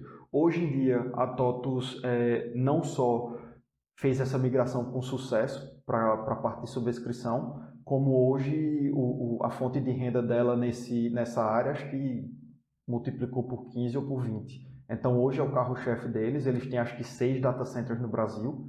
É, eles começaram com a ideia de ir para a AWS, a variação cambial tornou o, o, o, projeto inviável e eles começaram a fazer muita coisa dentro de casa e criar seus próprios data centers para que o produto dela fosse comercializado. E só um parênteses, TOTS tem cerca de 60, 70% do market share de RP no Brasil. Então, tipo, foi, foi um projeto muito, muito, muito, muito bacana mesmo. Interessante. É, eu tenho uma pergunta não relacionada com isso, é, mas uma coisa que eu tava pensando aqui, é, a gente tá falando de que ano isso aí, mais ou menos? 2017. 2017, né? Então, tipo assim, tu, é, eu imagino que tu deve ter feito a migração ali para São Paulo, Rio Grande do Sul, mais ou menos 2000, 2000... Eu fui para São Paulo em 2011. Fiquei até 2014. Pronto, 2011. Aí... Então, era a época que aqui a gente a gente é, vendia o almoço para pagar a janta, né? Aqui, pessoa. A gente, aqui o mercado pagava é, uma micharia. Pagava terrivelmente ruim. Passou muito tempo ainda e aí paga, sempre. Né? Ainda... Vamos deixar, é, né? deixar claro. O mercado Mas é porque hoje em dia a gente paga, meio né? que democratizou, tipo assim, você trabalha aqui de uma pessoa ganhando salário de, de São Paulo, alguma coisa assim. É, e, lá, e antigamente tem, era mais de.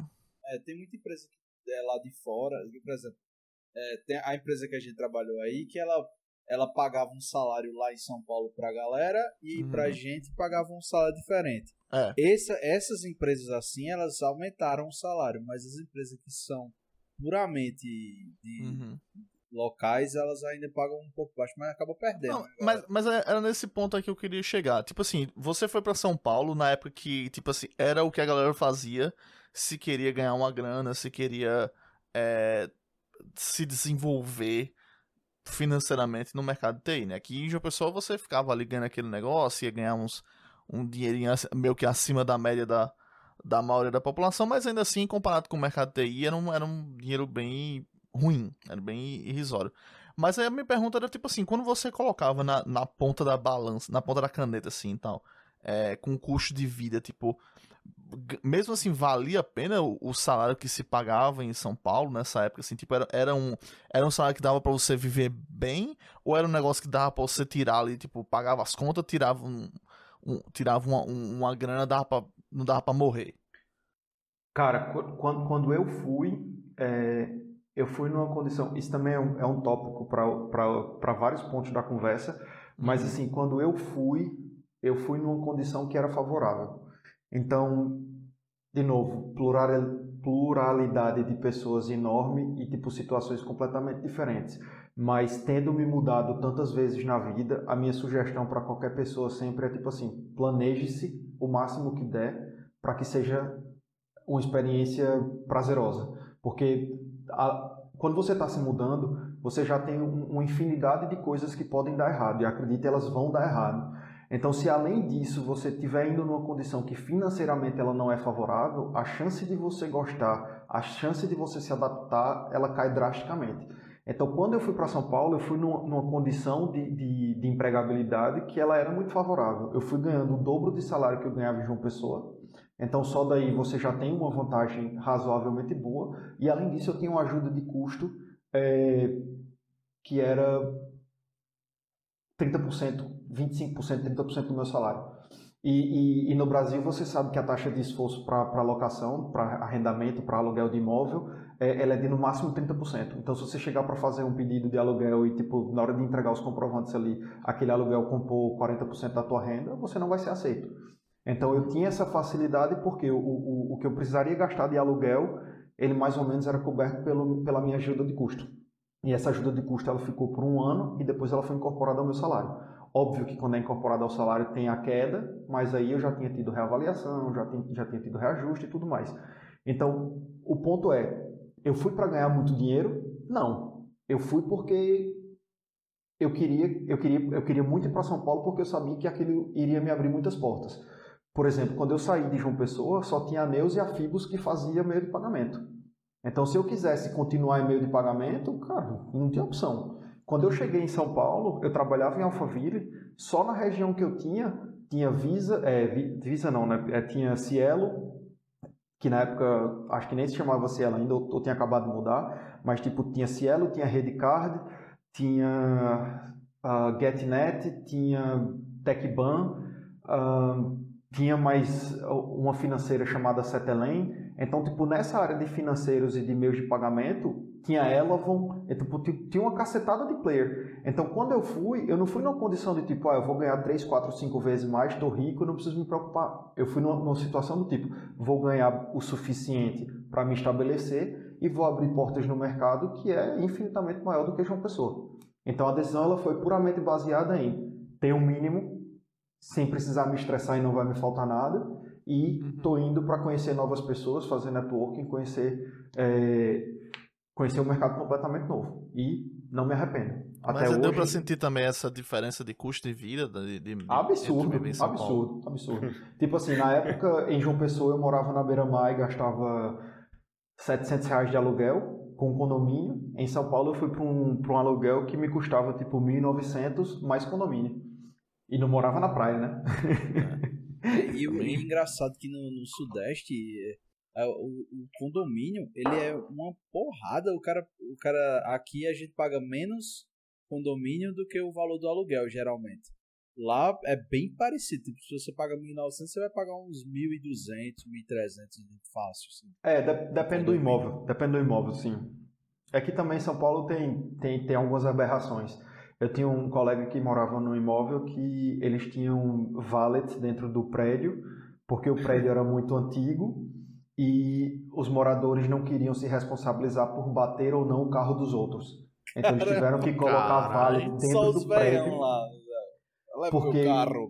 Os carros ficavam enfileirados. E A aí, gente morava bicho, na Jaguaribe de lá. morava, morava no Jardins, viu? Pagava, pagava um, um aluguel de 2,5 e um condomínio de 1.200. Ora. Caralho. Então, Ou caro, seja, eu pagava caro, barato, né? Caro. Temos É, convidado, porque tem que ver aqui. que, tipo, tudo lá é muito mais caro, né? Aí, tipo, você vai botar porteiro 24 horas, É, o porteiro lá em São Paulo ganha um salário de dev em João Pessoa, né? Na época. Exato, exato. né? Infelizmente. Nós temos aqui participação internacional aqui no chat, ó. Nossa querida Ana Leite tá aqui. Mandando, aí. Eu não, sei, eu não entendi o que ela falou, não, mas acho que deve ser uma coisa boa. É, é a sua mãe, né? É. Ah, tá. É, então um abraço pra nossa querida Ana Leite. Espero que a gente não, não fique com raiva da gente aqui pra gente tá falando essas besteiras aqui pro seu filho, viu? É, mas, tá, beleza. É, Mas pra entender essa, essa, essa questão também, que acho que, tipo, acho que foi um corte bacana isso aí, viu? Fica a dica aí pra você que tá querendo mudar de vida aí, se planeje. Então, né, provavelmente você nunca pensou nisso, né? Não faça que nem o rapaz aqui que né, chegou no trabalho, se for ali comprar cigarro e foi parar no Rio Grande do Sul. Não, você tem que fazer o planejamento direitinho pra, pra não se lascar, né? Pra comer chimarrão. É verdade. É. Aí beleza, passou a TOTS e aí de- depois o que é que veio depois da, da TOTS? É, passou a TOTS, depois eu recebi um convite de um grande amigo também, o Rogério Gonçalves, que estava trabalhando numa empresa chamada Velocity, em Glasgow. É, to- todos, eu, ele e vários outros amigos, a gente trabalhou na Local Web. Quando a Local Web foi adquirida por uma empresa de investimento chamada Silver Lake, eles colocaram o CTO lá a mando deles para que esse cara fizesse a gestão da, da tecnologia dentro da Local Web. Quando o mandato desse cara acabou lá dentro, ele saiu e foi para uma outra empresa do grupo. Essa empresa era a Velocity. E ele levou algumas pessoas da Local Web. Um dos primeiros aí foi o Rogério, que é o, esse meu amigo. Ele estava trabalhando na, na Velocity e me, me chamou para ir para lá. É, ne- nesse momento, foi o primeiro momento que, tipo assim, eu tive que tomar uma grande decisão que ela não necessariamente era boa para minha carreira, mas ela era muito boa do ponto de vista pessoal. Porque quando eu estava na, é, na TOTUS, a gente estava, como eu expliquei, num momento de transição muito grande. Então, nesses momentos são quando aparecem as melhores oportunidades. É, eu estava trabalhando bem, estava desenvolvendo um bom trabalho, já tinha sido bem ava- avaliado. Lá na, na, na TOTUS eles tinham uma forma de avaliação que, não sei se vocês já ouviram falar, ou se quem está ouvindo a gente já ouviu falar, chamado Nine Box, que você é colocado de acordo com a sua performance ali. Ah, eu achava legal, velho. Não, eu achava muito legal também, achava justo da forma que era feito. Inclusive, isso é um negócio que eu, eu, eu tento puxar para todo lugar que eu trabalho, avaliação 360 e Nine Box e avaliação colegiada, porque você tira é, o viés pessoal de toda, de toda avaliação. Infelizmente, sendo humanos, nós estamos sempre é, sujeitos a, a, a sermos enviesados. É, e aí, eu estava no Nine Box, na parte mais alta, e eu decidi sair único, único exclusivamente porque eu estava indo para uma empresa que eu teria pessoas conhecidas num, num projeto que era muito parecido com o que a gente estava, mas que eu estava dando um passo para trás. Porque quando eu estava na, na TOTUS, eu estava na TOTUS como é, coordenador de, de, de projeto, do projeto Cloud e de, infra, de é, implantação. Tinha um time de 32 pessoas que já estava super, hiper, ultra inflado para um coordenador e eu já tinha uma promoção engatilhada para gestão. E aí eu poderia pegar depois quatro pessoas de baixo, transformar em coordenadoras e, e continuar com o mesmo time. Quando isso apareceu, cara, eu, eu tinha duas opções. A primeira é continuar na minha carreira em São Paulo, no meu cargo é, de coordenador com uma possível promoção, ou experimentar uma vida no exterior, que era algo que eu sempre gostei, sempre já tinha tido experiência de, de estudar fora, eu sempre tive vontade. E aí quando veio a opção, veio a opção Glasgow. Aí eu disse, putz, velho, mas deixa eu pesquisar aqui Glasgow. Temperatura média no ano, 10 graus. É, o que é que a empresa faz? É, onde é que é a Escócia? Como chega lá? Viagem, tal, não sei o quê. E sendo bem honesto, a minha decisão foi, nessa época eu estava solteiro, a minha decisão foi, eu posso continuar aqui com tudo que eu faço, ou eu posso aceitar essa oportunidade de morar fora e continuar desenvolvendo minha carreira. Eu não pensei duas vezes. Eu disse, eu sei que eu vou dar um passo para trás. Eu saí de um cargo de coordenação para ir para um cargo de é, gerente de projeto sênior. Então, da noite para o dia eu tinha 32. No dia seguinte eu sou sozinho, fazendo gestão de projeto. Mas eu tinha uma afinidade muito grande do momento que a empresa estava. A Velocity ela era um, um, um managed service provider, então tipo outsourcing. Ela, ela vendia os seus serviços para outros é, para outras empresas e o carro-chefe dela era RP, assim como na TOTOS o carro-chefe também era RP. E ela estava no momento de digitalização, de inovação. Então, o que é que tinha sido construído do zero lá? É, eles tinham vários produtos diferentes de RP que eram provisionados dentro dos seus data centers e eles tinham decidido que daquele dia em diante não fazia mais sentido continuar aquele tipo de, de produto, porque eles tinham times de, é, de instalação, times de infraestrutura, de redes e etc. enormes, super inflados, o custo altíssimo e o tempo de provisionamento e de ativação de novos clientes extremamente prolongado. Então eles olharam para isso e perguntaram: como é que eu resolvo esse meu problema hoje, onde eu não consigo escalar o meu negócio, a não ser que eu cresça junto é, funcionários e que eu não consiga nunca é, crescer, crescer exponencialmente. Significando que, vamos supor, para cada 10 novos é, clientes eu preciso de 10 novos funcionários. Então nunca vai haver um crescimento exponencial. Então, algumas pessoas definiram que eles iriam começar um conceito de provisionamento automatizado. Então eles desenvolveram dentro de casa um produto chamado vCamp, onde esse produto era capaz de provisionar na AWS os produtos que esses diferentes RPs, é, a, a, a, camada de, de infraestrutura e de software que esses diferentes RPs precisavam.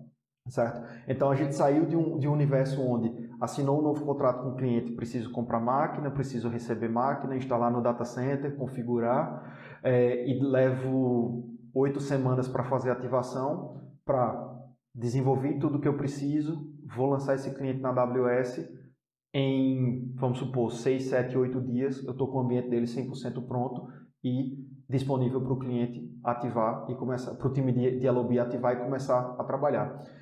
Então isso foi um shift muito grande. É, nessa época eu fui como gerente de projeto. É, nesse projeto VCamp a gente tinha uma quantidade de clientes já considerável. A empresa tinha, não vou saber o número exato, mas a empresa tinha seis data centers quando eu entrei e quando eu saí ela só tinha dois. Então a gente conseguiu migrar muita gente para dentro da AWS também. E cara, de novo, foi um momento assim, de, de exposição a novas tecnologias, ao que estava sendo feito. Eu passei a ter um contato com a AWS muito maior do que eu já tinha. É, eu tinha um, um, um, gosto muito grande pela área de tecnologia, como a gente já vem conversando é, muito, e aquele momento ali de AWS, que estava já muito estabelecido, que estava crescendo bastante, fez todo sentido aceitar e ir embora. E como é que foi a adaptação na Escócia? Eu cheguei no primeiro dia e descobri que eu não sabia falar inglês. Já começou daí. Porque, cara, o inglês é, dos caras é carregadíssimo, é. carregadíssimo, carregadíssimo. Então, o primeiro dia eu cheguei pro cara e falei, ó, oh, desculpa, meu monitor tá quebrado, tu tem algum outro monitor que eu possa pegar? E o cara me respondeu um negócio que eu disse, desculpa, eu não percebi, eu não entendi. Aí ele, não, não sei o que, não sei o que, não sei o que. Aí eu, cara, desculpa. Já tá tuga, né? Já... eu não entendi. Aí eu disse, ó, me perdoa, é meu primeiro dia. Tu podes falar pausadamente para que eu entenda. E o cara, tipo, numa boa, super educado. Não, não tem problema. Eu vou pegar um monitor novo para você, levo para sua mesa e pego o seu. Quando eu voltei para minha mesa, a gente era, é, tinha um time de oito brasileiros, não, seis brasileiros nessa época. Quando eu sentei na mesa, os caras. Se preocupa não que em duas semanas seu ouvido faz o tuning aí e você, é. você ajusta. Então, esse foi o primeiro ponto e na minha opinião foi, foi o único, certo? É, eu consegui me adaptar muito bem em Glasgow, apesar do, do clima ser bem pesado. É, Glasgow chove quase o ano todo. Uh, Glasgow tem, tem temperatura média, como eu falei, de 10 graus durante o ano todo. Durante o verão é, vai fazer 18, 19, às vezes 25, às vezes 26. Então é uma temperatura bem bem difícil para quem saiu de João Pessoa. O Reino Unido já, já tem essa fama né, de, de É, mas Glasgow é ainda pior. Clima feio. É, Glasgow é ainda pior. Por exemplo, quando você compara Glasgow e Londres, tem uma diferença aí de 2 graus para mais em Londres. E Londres geralmente tem mais horas de sol do que, do que Glasgow. E, e Londres é conhecido pelo clima ruim, né? Então, Exato. Então, Glasgow é. é. muito ruim. Por isso os caras desenvolveram é. uma bebida tão boa chamada whisky. Primeiro que esquenta e segundo que faz você suportar esse clima maravilhoso que tem lá. Exatamente. é o néctar dos deuses. Mas, é... lá, mas lá é... você passou quanto tempo? Cara, então, aí o, o que é que acontece? É, Dois pontos interessantes. Eu falei um pouquinho de vida pessoal antes, vou falar um pouquinho de vida pessoal de novo agora, até porque isso explica como é que eu vim parar em, em, em Lisboa. É, quando eu estava esperando o meu visto de, do Reino Unido sair, eu vendi todas as minhas coisas em São Paulo, voltei para casa dos meus pais em João Pessoa e fiquei esperando o meu visto sair. Normalmente esse visto demora dois a três meses, o meu demorou nove porque na época tinha um boom absurdo de, de mão de obra é, médica especializada pelo NHS, que é o SUS do, do, do, do Reino Unido, e eles estavam contratando muito médico. Então isso fez com que é, a faixa salarial e a especialização subisse demais e eles entregavam quase todas as vagas para os médicos e não sobrava vaga para mais ninguém. Então eu esperei muito tempo até que o governo simplesmente parasse e falasse não, a gente não vai incluir mais médico nessa regra. Primeiro, porque é um negócio muito especializado, e segundo, porque é para a NHS que é a nossa própria demanda, não é para a empresa privada. Então, vamos tirar esses médicos daqui e vamos começar a atender a demanda de todo mundo. Aí foi quando meu visto saiu. Nesse intermédio daí, é, eu voltei a. a eu, tipo, reencontrei um, um, grande amor, que hoje estou casado com tô casado com minha oh. mulher, então a gente começou a namorar, tal, não sei o que, lá, lá, lá, lá. E Aqui quando em João Pessoa? Mudei, em João Pessoa. E quando toda a mudança para Glasgow aconteceu, é, eu já estava namorando, a gente já estava junto e tudo mais. Então, o período de adaptação em, em, em Glasgow e todos esses fatores aleatórios, para mim, eles, eles nunca foram um problema. Certo? E me adaptei super fácil a isso. Só que minha esposa, por exemplo, que é de João Pessoa, ela não se adaptou.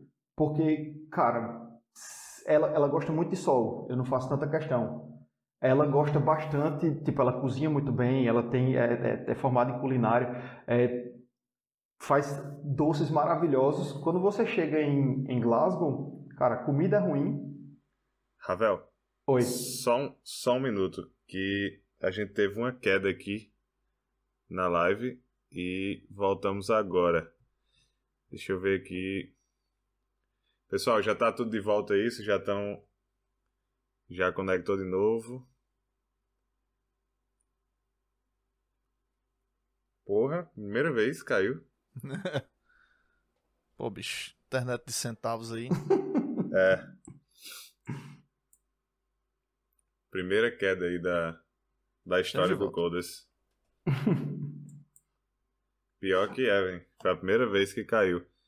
É, cara, então, é, eu acho que hum. caiu. O pessoal vai poder confirmar. Na hora que tu falou que reencontrou Faz um tempo aí já, né? Sim, sim, sim. A história na, na da história. É, é. Voltou para João Pessoa, reencontrou um amor antigo. Sim. Já voltamos então. Já, é, já. E aí, tá e aí tá teve esse negócio de, tipo, ó, começou ali, né, um romance de só. Pronto. E aí... Vou embora, viu? Vou, vou embora. Se apegue a mim não, porque eu vou embora. E ela disse, eu me apego, eu não sou obrigada. Foi mais ou menos assim. E aí a gente é, já tinha começado a namorar, continuou é, o namoro e tudo mais. Então, quando eu, quando eu cheguei em Glasgow, cara, para mim foi uma adaptação tranquila. Eu, eu, eu, me adapto fácil a diversidades, inclusive, porque o clima lá ele é bem é, é, bem pesado e hoje, na época eu não me incomodava, mas hoje, como eu estava falando, minha esposa ela é formada em culinária, então ela cozinha muito bem, faz comidas maravilhosas, doces maravilhosos e tudo mais. É, Podia mandar um pra gente a, aí, né, bicho? Até isso, de, depois eu falo sobre isso também. Até isso é, era algo que, tipo, incomodava. Porque, cara, tipo assim, ah, eu quero sair para comer bem. Não existem grandes opções. Não é fácil. Por exemplo, aqui em Portugal hoje, se você faz, eu quero comer e tem que ser rápido. a chance de você pegar um restaurante ruim é muito baixa. No, no raio de, vamos botar aqui, seis quarteirões é, da sua casa, a chance de você pegar um restaurante ruim é muito baixa. Óbvio que a comida parece um pouco com a gente, porque fomos colonizados pelos portugueses, mas ela não é igual. Os temperos não são iguais e tudo mais. Então, mesmo na diferença da comida portuguesa para brasileira, a chance de você pegar um restaurante muito bom é altíssima. No Reino Unido, a chance é mínima. Por exemplo, o, o prato mais famoso do Reino Unido é fish and chips, que é, é, é, é peixe empanado, deep fried, né, que é tipo aquele óleo extremamente quente, e batata frita. Cara. É bem meh, né? Vamos, vamos, vamos Exatamente. Vamos ser sincero, é um, um perdão aí pro nosso amigo internacional que eu sei que assiste a gente. A gente é, é nossa maior audiência é no Reino Unido é, e, e, na, na, no Kirguistão, por causa dos bots que a gente tem lá, fazendo de cliques. Mas, pô, fish and chips é bem. É. Man, Só mais, é, se você vai ali na, na, na, no Fava Praia ali, você come um peixe muito melhor. Então, não, a comida brasileira, eu, eu nunca sair do Brasil, eu, eu só escuto elogio de todo mundo, assim, que já foi pra fora. Porque aqui a gente tem uma variedade é. muito foda, eu acho. Mas em, mas em Portugal tu come bem pra caralho, velho. Yeah, Cara, Portugal, eu tenho, eu tenho que. Eu odiei Portugal. Porto, ah, Por assim, Porto vamos, é melhorzinho. Vamos, vamos conversar. É melhorzinho do que Lisboa. Vamos Não, achei, achei meio pai. Mas a comida, lá você come bem. Você come bem pra caralho. Isso aí eu tenho que admitir. Isso aí a gente foi, foi pra Ramon me levou num, num, restaurante que tinha no supermercado, assim, que era perto da casa dele. A gente tinha que comer rápido de, de viajar. E, tipo, a gente pagou, sei lá, seis conto no almoço. E era comida boa, pô. Tipo, aqui você paga sete conto lá no centro, você não sabe se você volta vivo, né? Você, exato, a chance de você. Exato. Mas lá não, tipo, a, a, comida é muito, muito boa mesmo. Então. Mas é... Ramon até hoje pensa naquele, naquele lanche lá de, de Dublin, né? No, no, Porra, velho. Qual foi, qual foi o lanche? Qual foi o lanche? Conta aí, Ramon. Cara, foi aleatório, velho. No, no, no, supermercado também. Foi a única refeição barata que a gente fez em Dublin. Foi a melhor coisa que a gente comeu lá, velho. Foi um, um sanduba de, de, de, peito de frango. Que, tipo, velho, a, a galera lá chegava, você dizia, eu quero esse peito de frango. Com pele ou sem pele? Sem pele. tirava a pele, vrava, cortava assim o peito e jogava o peito de frango inteiro assim dentro de um pão. Queijo. Caramba. Foi literalmente isso, velho. Foi literalmente isso. Meteu um peito de frango inteiro assim dentro de um pão cortado, né? E, velho, Depois muito de um... bom. Eu não sei se era fome que a gente viajou. Depois de um dia de caminhada que a gente andou com só o cara naquele dia, é. no, ca... no Caixa de Malaquias. É, Ramon, a gente pegou, pegou a porra do metrô lá, Ramon e Adma conversando e eu cochilando dentro do metrô. E a gente procurando lugar para comer e achou. Era como. É, não sei se é um deli, né? Que chama. É um, tipo assim, uma merceariazinha. E no, na mercearia tinha uma lanchonete no final. E aí e tinha um lugarzinho pra você comer e tal. E aí a gente foi pedir lá esse, esses sanduíches e. Porra. Eu esqueci. Um dia a gente volta. Ainda bem, ainda bem, ainda bem. é, então, voltando pro, pro, pra Velocity.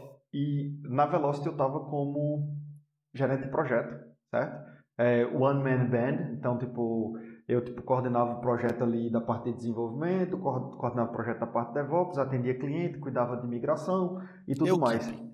Eu keep. E, cara, foi, foi uma experiência maravilhosa, mas é, a cultura da empresa eu não me adaptei. É, mas ainda assim, a cultura local eu tinha gostado bastante. Não fiz amigos na Escócia porque tipo eles são muito educados, são muito prestativos dentro do trabalho. Da porta para fora é cada um na sua e ninguém é amigo de ninguém. Caramba. E é e, e tipo assim dentro do trabalho o cara faz, oh, vamos sair para tomar uma cerveja. Ele vai, tomou uma cerveja, obrigado até a próxima e vai embora.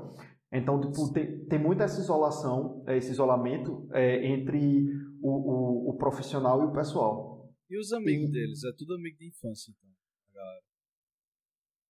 Ou familiar, né? Então, tipo assim, muito amigo de infância é, e, e, tipo, família, apesar das famílias lá não serem grandes, mas sim, existe uma, uma separação entre o profissional e o pessoal. E aí tem é, ou, também um ou às vezes, Ou às vezes a amizade é isso aí, né? Porque eu, é diferente da gente, né? Tipo, às vezes o cara, tipo, ele, pô, te considera pra caralho, mas, é, mas, mas é isso. Chega em casa, é, é, é, fez um amigo, meu amigo tem um amigo cara, do caralho. Cara, gente boa da porra, Portugal, melhor amigo que eu já fiz, e tipo, aqui em é isso. não é assim.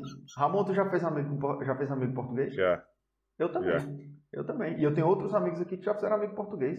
De tipo, de chamar pra. É, ah, não, esse final de semana é, a minha casa de campo tá livre, cara. Vamos lá, a gente se hospeda uhum. lá, vai fazer não sei o que e tal. Então, é completamente diferente. É. Mas, por exemplo, eu tenho amigos em Berlim que, cara, é pior do que era a Escócia.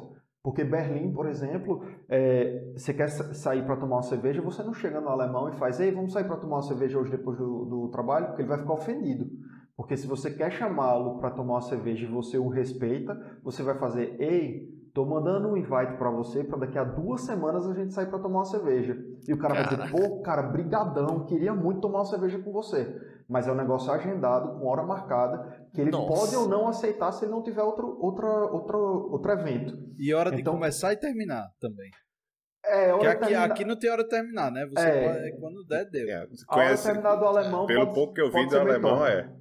A hora de terminar hora dele do... não. Exato. O alemão ele gosta de um negocinho mais é, underground, uma baladinha. Até agora foi o lugar que eu vi mais cerveja, literalmente assim, na vida, velho. Acho que eu fui em evento de cerveja que eu não vi mais cerveja na mão da galera do que na Alemanha. Não é, velho. Não é. Tira isso da sua cabeça. Tira isso da sua cabeça, velho. Pois é. Então, assim, te, teve essa diferença. Aí o que terminou acontecendo no final das contas foi: é, eu não me adaptei na, na cultura da empresa, é, comecei a, a procurar outras vagas como gerente de projeto. E, cara, tinha, tinha um problema gigantesco que era: é, eu era gerente de projeto, na época, eh, não tinha mencionado isso ainda, mas vou mencionar agora. Na época eu não tinha nem me formado ainda, porque entre todas essas mudanças, sai de João Pessoa, vai para São Paulo, Rio Grande do Sul, volta para São Paulo, vai para Glasgow, etc e tal, eu tentei terminar algumas universidades e larguei algumas durante o caminho, porque eu sempre priorizei a minha, a minha carreira. E, e nesse momento eu estava querendo sair da, da, da empresa, procurando vagas como gerente de projeto e eu simplesmente não encontrava por dois motivos. Primeiro que é, no Reino Unido existe um, um, curso superior de gestão de projeto, então todo ano, é, em, tipo assim, despeja-se no mercado uma infinidade de nativos falantes da língua, da língua inglesa é, como gestores de projeto e europeus que foram estudar lá falantes da língua, é, da língua inglesa bem, é, também como gerentes de projeto, já diplomados e certificados. Então eu tive uma dificuldade muito grande de, de conseguir fazer essa mudança de empresa por esse motivo e porque como eu estava como é, com visto de trabalho, eu precisava encontrar uma outra empresa que fizesse o meu visto de trabalho como gerente de projeto.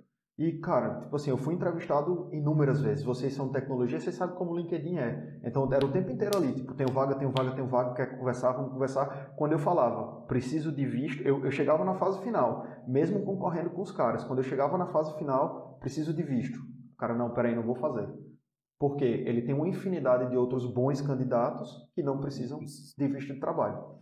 E aí nessa hora Fora às vezes requisitos, né? Tipo, tem aquela parada para tal visto, eles têm tipo alguns requisitos legais. Eu não sei se se tu chegou a passar por isso, mas na tem. época eu cheguei, a primeira vez que eu fiz a, a minha Eurotrip aqui na, na Europa, Eurotrip na Europa, imbecil. É, eu voltei pro Brasil dizendo, quero Toda morar em Londres. Toda vez que você vai no supermercado, você tem, você tá fazendo Eurotrip, é. né, cara? É. Eu voltei dizendo, quero morar em Londres. E aí eu vi o quão difícil era para conseguir a porra do visto para Londres. Tinha toda uma questão burocrática e tal, e é, muita tu, dor de tu... cabeça. Eu acabei desistindo por causa disso. Exato. Tu viste os nove meses que eu mencionei. Além disso, tinha algumas outras regras que era é, existe um salário mínimo, um salário base. Então, não é o salário mínimo, né? Existe um salário maior do que o salário mínimo para que você possa entrar nessa, nesse processo chamado de Tier... Era chamado de Tier 2. Hoje em dia já, já tem outro nome porque eles saíram do. É, teve o Brexit, então tinha um salário maior do que o salário mínimo para você poder entrar nessa vaga. É, eles tinham que anunciar o, a, a, vaga de trabalho durante 60 dias no mercado interno. Depois que eles não conseguissem entre, é, tipo, preencher essa vaga, eles tinham que comprovar que esses 60 dias foram é, realmente percorridos e mostrar que pelo menos dois candidatos, um ou dois candidatos, passaram por uma entrevista e não foram selecionados, e depois comprovar que aquela pessoa que eles estavam escolhendo era realmente qualificada. Então tinham todas essas regras para que você pudesse ter acesso a um visto Tier 2. Aí tem outro, que é um pouco outro... parecido com o processo que Portugal faz também, só que a diferença é que no Reino Unido tem gente jovem para ocupar as vagas, né? Que não é... é, tem... mais ou menos. Tipo assim, eles tiveram, eles tiveram perda de, é, de cérebros também por causa da saída do, do Brexit, uhum. de acesso é, até eles. Eles estavam para reformular a regra de acesso para ser algo parecido com o skill base do, do, Canadá, um esquema de pontuação, se você tem isso, ganha tanto, se tem aquilo, ganha mais tanto, etc e tal. Eu não sei como é que está hoje, mas eu sei que eles tinham essa ideia de fazer um, um, um, um programa de imigração muito semelhante com o do Canadá. Mas eles também sofreram, tipo, em todas as áreas. É, na área de, de, tecnologia, obviamente, que o mundo inteiro está sofrendo, mas até, tipo, em áreas muito mais simples, como é, motoristas de caminhão, é, de, de, veículos pesados, os caras simplesmente tiveram desabastecimento geral de, de gasolina, de supermercados é. e etc., de combustíveis em geral, porque eles não tinham mão de obra para aquilo. Mão de obra é para colheita. Eles também perderam porque tinha muito europeu que ia para o Reino Unido, fazia a colheita e voltava para o seu é, país de origem, porque ele tinha feito uma graninha bacana ali, que ele possivelmente passava 6, 7, 8 meses sem fazer nada no, no país dele. Então tiveram, tiveram todos, esses, todos esses problemas. E aí, uhum. é, na minha tentativa de mudar de, de empresa, eu simplesmente joguei a toalha no chão e disse, porra, eu saí da TOTOS numa posição muito bacana para vir para cá como gerente de projeto e agora eu simplesmente não consigo mudar de área porque gerente de projeto dá em árvore aqui. O que é que eu faço? E aí, cara, eu, já, eu, eu tinha um, tenho um background, tinha um background de tecnologia bacana, tinha tido muita exposição à AWS na TOTOS, tinha tido muito mais exposição à AWS na Velocity. Eu disse, porra, agora é hora de enfiar a cara no técnico de novo e ver o que é que sai daí. E foi isso que eu fiz. E aí fui me certificar, ainda quando estava na, na Velocity, eu me certifiquei como é, Cloud Practitioner na AWS. Depois eu tirei é, o Architect uh, Associate. Depois eu tirei o CISOP Associate. Uh, depois eu tirei o Database Specialty, que antigamente tinha uma recomendação que você tinha que seguir um track, é, tipo algumas certificações de no mínimo um profissional para poder chegar no de é, especialista. E essas foram as certificações que eu fiz para conseguir me inserir de novo no, no é, numa, numa, numa área técnica dentro do universo AWS. E, cara, isso faz mais ou menos dois anos e meio e eu não me arrependo de jeito nenhum. E aí veio a mudança para Portugal. E aí o que aconteceu foi, eu mudei de empresa, ainda em Glasgow, uhum. e enquanto estava nessa empresa, é, minha esposa terminou um mestrado que ela estava fazendo lá, ela achou uma vaga é, na OLX daqui, hoje ela trabalha com, com dados, ela achou uma vaga na OLX daqui e a gente sentou e conversou. Ela fez, pô, o que, é que a gente faz? Fica aqui em Glasgow, que tem todos esses problemas com comida, com temperatura, com é, distância, com a galera que, tipo, você não consegue se inserir muito bem na, na, na sociedade, ou a gente vai para Portugal, que a gente tem familiares, a gente tem uma cultura que provavelmente, porque a gente nunca tinha morado aqui, vai ser muito mais parecida com a nossa, que possivelmente é, a gente vai ter outras é, é, é, formas de conviver em sociedade que hoje a gente não tem aqui. E aí a gente conversou e disse, vamos tentar. E viemos para cá, eu fiquei trabalhando remoto na, é, na Traveltech, já estava na Traveltech nessa aliás, ainda estava, porque era a minha primeira passagem, ainda estava na Traveltech nessa época. Falei com os caras e eles falaram: não, pode ir, tranquilo, você fica remoto, não tem problema nenhum. E aí, estamos aqui até hoje. Rapaz, o, o cara é rodado, viu? no bom sentido, né? obviamente. E esse, Mais só... rodado que pneu de caminhão. É, mas assim, só empregos, empregos top, né? Tá de parabéns. Agora, a pergunta que não quer calar é: quando você tá não tá aí nessa, não, mas quando, ah, quando, tá, quando tá, você tá. não tá nessa vida aí de, de, pessoa que tá pivotando o tempo inteiro de emprego, que que você faz? Você, você colocou uma coisa interessante lá no, no, no, A gente não sabia nem o que era. Teve que pesquisar na, na. O pessoal aí botou lá, não sei nem qual o termo. É, como é? Dromomaníaco. É, é, isso aí. É o que toma muito Dramin, como é que é? não, então. É, já tendo, tendo explicado essa trajetória tão longa por tantas cidades, é, eu sempre eu terminei desenvolvendo um gosto bom de viajar. Não, não que seja difícil, né? Pô, viajar é um negócio muito bacana. Voltar para casa também é maravilhoso, mas é, viajar é um viajar negócio muito desgraça. viajar tá é uma com cara errado desgraça. agora, viu? Viajar é uma desgraça. Depois que você volta, que aí você bota tudo assim em perspectiva, você fala, porra, foi muito massa, né, bicho? Porra, aquele lugar lá. Mas viajar é uma desgraça. Viajar o cara só toma no cu. Que é isso, bicho? Você, tá precisando planejar um pouquinho melhor a próxima, então. Ele tá precisando acordar pra não perder a passagem de volta. Não, não vamos entrar nesse assunto. Mas- É, fica caro e complicado. Não, desse mas, jeito. mas, ó, mas veja bem, é- veja bem, se você viajou e deu tudo certo, você ainda se fudeu. Porque você tem que estar passando não sei quantos anos dentro da porra no avião apertado, dividindo espaço com gente talvez você nem conheça, roncando do seu lado. Um Covid é, no tipo, meio, né? se, humilha- se humilhando em porra de, de, de- de- de- Ah, abre a bolsa, fecha a bolsa, mostra, mostra, mostra o rabo, mostra não sei o quê. Você- aí assim, gastando dinheiro que só o caralho, porque tudo é caro. Então, tipo, se tudo der certo, você vai, ainda, vai, ainda vai se fuder. Pode Vai ter nada, certeza pô. disso. Vai.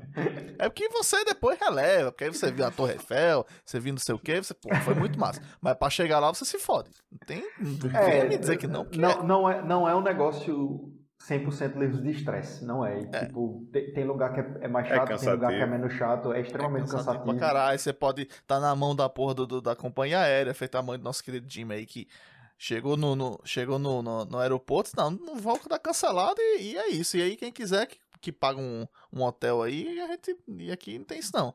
E aí, você vai fazer o quê? Você tá num país desconhecido, vai pegar um ônibus de volta pra cá? Não vai. Sim. Né?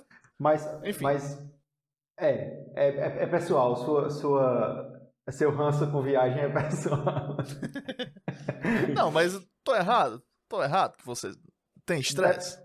Tem estresse, tem estresse. Às vezes pode ser mais, às vezes pode ser menos. Depende É. do, do planejamento. Tipo, já, já me aconteceu de, de perder voo, já me aconteceu de perder voo sentado de frente pro portão, porque é, não mudaram a placa do portão, mas estavam falando no sistema de som e eu estava trabalhando na hora com é, headphone aqui só no computador e quando eu olhei, eu disse, peraí, mas são 11h35, o voo para João Pessoa era agora. Aí eu levanto, vou lá e faço, não, mas o portão. Aí a, a, a pessoa que estava no portão já virou para mim, o senhor é Ravel? Eu faço, isso. Eu falei, a gente tá lhe chamando faz mais de meia hora. Eu disse, claro que não tá. Eu tô de frente pro portão, não tem ninguém aqui. Ela faz, não, mas o portão mudou. Aí eu disse, e por que que tá falando que ainda tá na hora que eu embarquei aqui? Ela fez, ah, não, deve ser um problema. Eu disse, é claro que é um problema, porque agora você tem que me dar outra passagem. Aí, nesse dia, por exemplo, eu não paguei a, a passagem. Mas, em contrapartida, eu fiquei 12 horas de castigo em Guarulhos até o próximo voo. Então, viajar é estressante? É estressante demais. Mas, cara, é Né? extremamente prazeroso. É extremamente prazeroso. Tudo Você, bem. você vai nos lugares que você, tipo assim, compara com com o que você tá habituado, você faz, cara, eu não imaginava nem que isso aqui existia. Velho, Não, pra mim um exemplo disso, eu posso dizer, foi a Escócia. Com certeza absoluta. Ah, Concordo eu, 100% eu fiquei assim com com você. Dublin também. Eu fiquei, pô, quero morar aqui nesse lugar, lugar massa do caralho. Ramon e Adma tirando foto. E eu, porra, que coisa bonita, não sei o quê. Mas aí pra chegar lá, eu passei três horas em fila de imigração. Então, É, essas coisas, é, né? Tem essas, tem essas peculiaridades que elas são, são um pouco estressantes. Mas aí, bicho, o- minha dica, certo? É, pode ser que se vir para mim, pode ser que não sirva para você. Mas a minha dica, tente achar as coisas que vão lhe satisfazer durante o caminho. Por exemplo, quando eu fui para Dublin, eu sabia que a migração de Dublin ia ser uma bosta. Então, antes de entrar no avião, eu parei, sentei, comi um negócio que eu gosto de comer pra caceta, que é hambúrguer. Comi um hambúrguer maravilhoso, tomei uma cervejinha e tal, não sei o quê. Entrei no avião, podia dar o estresse que fosse, eu já não tava nem aí. Quando eu sentei na, quando eu cheguei na fila, peguei o, o, o iPadzinho aqui e comecei a ler. Então tava ali o tempo inteiro, fila rolando, só empurrava a mala, iPadzinho e tal. Quando chegou lá, o cara me fez um milhão de perguntas chatas, porque tipo, a gente sabe que Dublin é, é um destino favorito para quem quer imigrar de qualquer jeito. E é, o cara faz um milhão de perguntas. Então, tipo assim, por que você está vindo? Você tem hospedagem? Cadê a passagem de volta? Quanto dinheiro você trouxe? Alguém vai lhe receber aqui? Como é que você vai para esse endereço? E não sei o que, e lá, lá, lá. Então, é chato, é muito chato. Mas aí quando você passa para outro lado, você vai comer um fish and chips que não é maravilhoso, num, num, num é, esqueci a palavrinha, num, num in, num est- estalagem, numa estalagem de 1.100. Porra, quando você senta naquele negócio ali, todo de pedra, bicho, que você pede um fish and chips no, no, no restaurante que funciona desde 1100, ai caralho, não, isso aqui é massa É, pra a gente caralho, só foi em 1100 pub, não né? existia Mas nem Brasil, faltou, essa, bicho. faltou essa parte aí, a gente só foi Ei, nos mas pubs. não que os pubs também não, Não, não, tenha pubs, valido é. a pena, né? Inclusive um dos Porra. pubs, que é o não sei o que, Heads, ele é de 1400 e pouco. Cara, É, o, o, o- Qual era? A, a gente foi, a gente foi, né, no A gente foi, mais a gente foi num desse aí, antigão. Mas a gente foi no. A gente queria ir no Temple Bar, né? No, no, É, no Temple Bar e É. a gente foi em outro que era antigo também, no mas lembro Boarhead. Era a cabeça do javali. É, eu acho que é esse aí, viu o nome? Deixa eu É. ver aqui. se não me engano. E aí, tipo, a gente, mas a gente foi num restaurante típico lá, tal, comeu lá o Brazen O- Head. stew, stew lá, o, que o cara falava umas palavras em português, ele sabia, sabia, é, sabia xingar. Explicar os pratos. É, é, o cara sabia as coisas em, em vários idiomas. Olha, ó, The, The Brazen Head é de 1198. Caralho, bicho. É antigão pra caralho. É, te- te- tem o prazer do outro lado, tá ligado? Quando você senta Não, você faz. Obviamente tem. Não, é, até a eu- fila, até a fila, como ele falou, tipo, às vezes é uma merda e tal, mas na fila a gente conheceu um, um- um irlandês. Lamu começou a conversar com o cara lá e já foi a primeira experiência, né? Que, tipo, Foi. Lamu já tava trabalhando pra fora, falando inglês o dia todo, não sei o que, começou a conversar com o cara. Tinha coisa que o cara falava, Lamu só fazia assim, ó. Foi, Aí ele virava pra mim, tu entendeu? Porra nenhuma. o cara era do interior lá da Irlanda, É pesado, falava é um pesado. sotaque muito carregado. É, Então, até que a gente não teve tanta um dificuldade, pouquinho né? também. A gente ficou É. falando sobre. Falando sobre o UFC lá com o segurança do hotel, falando de- sobre Conan, é, Conor McGregor e tal. É, Assim, eu- não tô dizendo que não é, não é satisfatório. É, mas é depois que você bota as coisas em perspectiva. Porque quando você tá se fudendo lá, você tá puta que pariu, só quer voltar pra cá cagar em casa. Você- você- mas depois você, porra, foi maravilhoso, quero viajar de novo. É, tem essa coisa, né? Caramba, Sim, mas Guilherme con- Santos continua. tá aqui. Guilherme Santos tá aqui no chat dizendo isso quando não falam em gaélico. É, Aí, aí, tá, aí é demais aí é já foda, também. aí não dá, aí não é, tem como não. Não dá. Lá, Ah, lá, em- lá é, é irlandês, né? Gaélico é na Escócia. É, Mas tem, lá- tem, lá é gaélico, tem gaélico na Irlanda também com, com, com leves modificações. Os caras mantêm até hoje. Uhum. é, tem um canal da BBC dedicado em gaélico, velho. Então, se você quiser escutar a rádio. Ah, o, a base do idioma acho que é a mesma, né? Que mais, é, é um, é um idioma céltico. E, lá. pro, pro gaélico é, mas não pro inglês, né? O inglês é anglo-saxônico. é- Então, tipo. O inglês é, é a mistura, né? O inglês é uma, É. língua, é uma língua germânica com misturas de, de anglo-saxão e, e francês. E francês. Francês? fran- É, francês. Francês, francês. Tem um monte de palavra que o, o inglês roubou, roubou do francês. Cen- Centro é, é, é um exemplo. Hum. É, tipo, final de semana também é a mesma coisa. Centro é, centro é vem de... Não, é centro? Ce- Center. Esqueci. Center. Eu esqueci, tipo- acho que é, não, é caster, que vem de, de, de- que vem do latim, né? Tipo, caster é sempre todo lugar que tinha um, um, um, um forte, que forte em latim é castro, alguma coisa assim. Então, tipo, todo lugar que tem cester é porque era, tinha um forte é, dos, dos romanos. Então, dica pra, mais uma informação aleatória aqui pra vocês. Tá, mas, mas beleza, a gente falou de viajar e tal. Eu, e a gente já tá quase terminando aqui já, pessoal. Mas assim, eu queria saber o que mais você faz nas horas vagas. Bicho, além disso, é, eu desenvolvi um outro vício chamado paraquedismo, porque quando eu tava na, Eita, em João. Pessoa ainda, sofri um acidentezinho de moto punk, pesado, e Uh. gosto muito da adrenalina, né? Então, a minha decisão foi, bem, eu me envolvi nesse acidente por algo que eu não conseguia controlar, é, não tinha o que eu fazer, e eu tenho agora duas opções. Ou eu continuo andando de moto com risco de me acidentar de novo, é, porque tem a questão da adrena- adrenalina, andar rápido e tudo mais, ou eu vou Ou, procurar ou outra se, coisa. se envolve em rinha de galo. Sair do, Não, do- rinha, rinha de galo não tem graça não. A Não Tá. sei que você seja o galo, bota lá no meio, né? Que nem o UFC. Ele pensou assim, basicamente ele pensou: eu sofri um acidente de moto, tava na adrenalina, eu não morri. Eu preciso ir pra algo agora que se eu sofrer um acidente, eu vou morrer, porque Mas- não tem meio acidente tem, no é, paraquedismo. Mas- mas tem, meu assim, a taxa de morte em, em paraquedismo hoje é extremamente baixa. Extremamente Ah, ok. baixa. Muito, É, muito, mas é- muito é, baixa. tem um entre, tem um entre os que os, o passaporte. O, o, para- o passaporte. O paraquedas. Quando o paraquedas falha, é a taxa de 100%, né?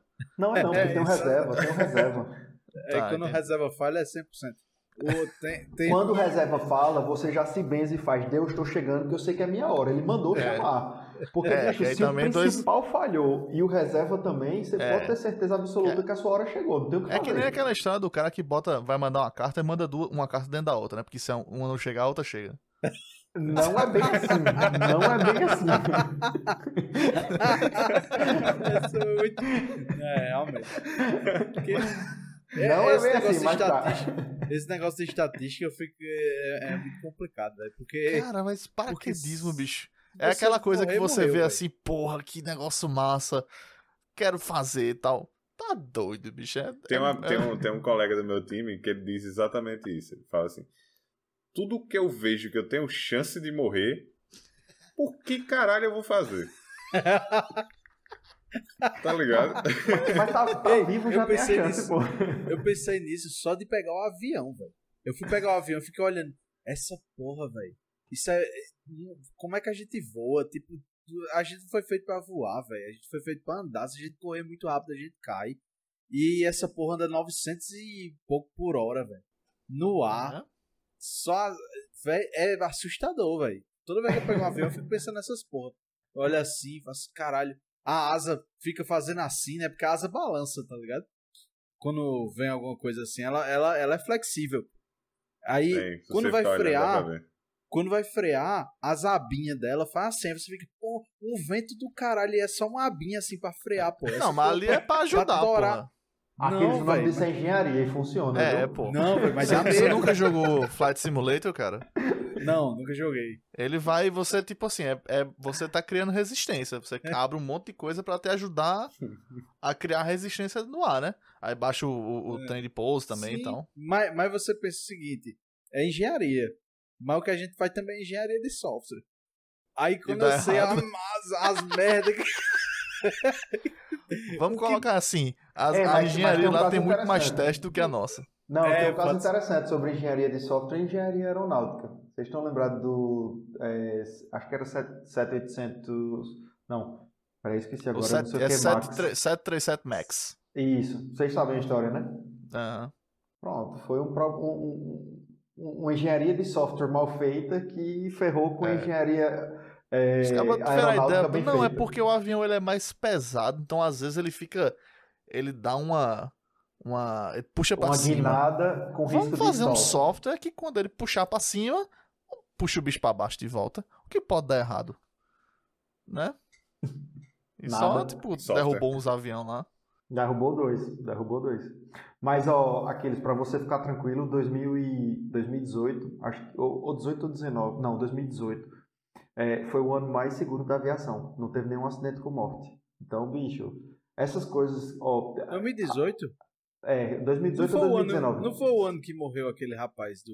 do, da, do, do Jennifer? não, não, não. Aviação, aviação comercial. Não é qualquer aviação do mundo, não. é outra coisa. Aí você é tudo pega... aviação, brother. É você não, pega não, uma porra do É tudo no céu, é, é tudo são, são, duas coisas, são duas coisas completamente diferentes. Quando você viaja na, na, na, na aviação particular, o cara que está ali na ponta, ele toma a decisão que ele quer. Então, assim, tipo, tá vendo aquela nuvem gigantesca, ele sabe que a aeronave dele não tem condições de voar na chuva. Ele faz, não, mas aquela chuva ali vai durar só 15 minutos. Quando eu estiver subindo, ela já está passando. O cara sobe, a chuva engrossa, a aeronave cai. Então, assim, na, na, na aviação comercial, existem vários controles e vários aprovadores para que isso não aconteça. Então, bicho, quando você é. entra na aeronave, comercial vai ter tido no mínimo 200 etapas ali antes é, de controlador de voo, de, avi, de, tipo de técnico de aviação, é, do piloto, do copiloto e assim por diante para garantir que aquele voo seja o mais seguro possível. Se, você, você tem, se vocês assistem aquele, gosta de assistir aquele Aviões, Aviões e, Música, é bom demais, pô. Adoro também, eu gosto de ver as tragédias, acabo explicando as tragédias. Ele, e aí ele, ele explica isso tudinho, ele faz, ó, ele explica tudinho e tal. E, e aí falou... o que é que ele sempre fala? É que para um avião cair é uma sucessão de coisas. Não, é, não existe assim, tipo, ah, faltou, deu, deu uma merda, o avião caiu. Não, tem, tipo assim, são várias coisas. É, é sempre uma cadeia de, de, de, os elos, né, que vão se rompendo ali Sim. até que culmina num acidente fatal. A melhor, a melhor isso, né? coisa, né? a melhor coisa, assim, eu, eu sou muito de boa com avião, com essas coisas todas. E dá uma sensação de Eu não sei se eu sou meio de sentir prazer com o desespero dos outros. Tá ligado? E teve uma vez, foi uma das primeiras vezes, inclusive, que eu tinha pego avião. E o avião arremeteu. Tipo, ele começou a pousar e chegando perto, desistiu e voltou de novo, começou a subir. Meu irmão, você olhava para o lado que tinha gente orando, se benzendo, desesperado, agarrado na cadeira, chorando. E eu, meu Deus do céu, meu Deus. Sim. É, então, tipo, mas aí por quê? Porque ele, se ele fez isso é porque ele. Tipo assim, ele, ele, fez na tipo... hora certa pra não dar merda e porque ele, ele tem combustível suficiente Amigo, ou pra ficar olha, rodando ou ir pra um quando tá, quando tá voando, não tá lá em cima, tá até tranquilo. Na hora de subir, que ele dá aquele grito lá, ah! sei o que, o cara fica, pô, agora essa porra vai explodir. E, e quando ele vai descer, são os dois momentos que o cara fica com o cu na mão. Não, principalmente, na, na, na descer, eu, eu dou quando aquela... ele vai, ele vai é. descer, o avião, dessa vez que eu fui, ele deu uma topada, meu amigo. Eu nunca tinha ouvido um avião dar uma topada. Ele fez assim, ó. Meu amigo, foi grito dentro do avião, velho. Foi grito, porque ele tava rápido, eu acho que ele tava rápido demais. Aí ele, ele bateu assim, trum, aí ele fez assim, tá ligado? Pronto. É porque vai tudo descer aquela porra. Eu tenho, não, eu tenho uma habilidade tão grande dentro do avião de, de me desligar. Você não tem ideia, velho. Eu já dormi com o avião pousando naqueles. Isso aí que você tá falando. Eu acordei com o pessoal em pé no corredor pegando as malas. Tá, pra você ter uma ideia. Queria Sério. Tem, tem uns vídeos agora, teve aquela, aquela é, tempestade, como é o nome? É Maria, né? Que foi a tempestade que teve agora na, na Inglaterra. Que foi esse ano, que, não, que rolou uns ventos fortes. Aí, aí tinha uns caras com a, umas câmeras no, no Heathrow é, pegando a, os aviões pousando, né? Eu vi, Aí os aviões vinha todo é. troncho, vinha todo caba, e os cabas, meu irmão, ali é uma, é uma técnica do caralho, pô, caba, porque não é, tipo assim, você vem, quem, mais uma vez, quem já jogou Flight Simulator sabe que, tipo assim, é, é você vai meio que lutando é contra o vento, contra os, os elementos, contra tudo, tá ligado? E você tem que pousar bem direitinho. Às vezes o cabo não vai, né? 100% reto, né? E aí, às vezes ele, ele, dá essa estopada mesmo. Mas é foda, pô, o cara pousar a porra não, daquela ali. E outra coisa, uma coisa é ele fazer aquela, aquela batidinha no chão, né? Pá, pá. Outra coisa é o bicho dar uma topada assim e fazer. Tá, tá ligado aquele. O gato. Pronto, foi. Essa é a sensação. Mas, tá, beleza, mas a gente falou pouquíssimo aqui do, do pular do paraquedas, né? É. Então, eu, eu, eu comecei é, em 2014, fiz um salto duplo em Boituva, que é aquele salto que você vai amarrado em alguém, mas eu decidi. Mim, dado uma, uma pirueta. Desculpa, desculpa. Desculpa. Muito imbecil, velho. O salto duplo carpado. é duplo, deu salto duplo. Já imaginei ele fazendo assim, ru, ru. Beleza. Tá bom, eu vou falar como a gente fala então. Eu fiz um salto tandem, que era tipo preso em alguém. Ah, é, pronto, é. E eu fiz esse salto por dois motivos. Primeiro que o curso de, de, de paraquedismo é, não era barato e continua não sendo barato no, nos dias de hoje, porque tipo, é um esporte que depende de aviação, de piloto, de combustível de aviação, de equipamento e tudo mais. Meu, é, meu cachorro eu... pediu para perguntar quanto é. Bicho, o, o, curso inteiro, ele. Posso estar errado no, no, nos números atuais, mas o curso inteiro com oito saltos, que é o suficiente para você se graduar como aluno AFF, que existem duas modalidades de salto, eu posso falar depois. É, ele, vai, ele vai te custar mais ou menos uns 7 a 9 mil reais. É. Então, assim, tipo, não é barato. Não é barato. E, e você, salto... tem que, você tem que limpar a roupa depois? Se você saltar de roupa marrom, não, porque ninguém percebe. Entendi. é, e o salto duplo ele custa tipo 700 reais.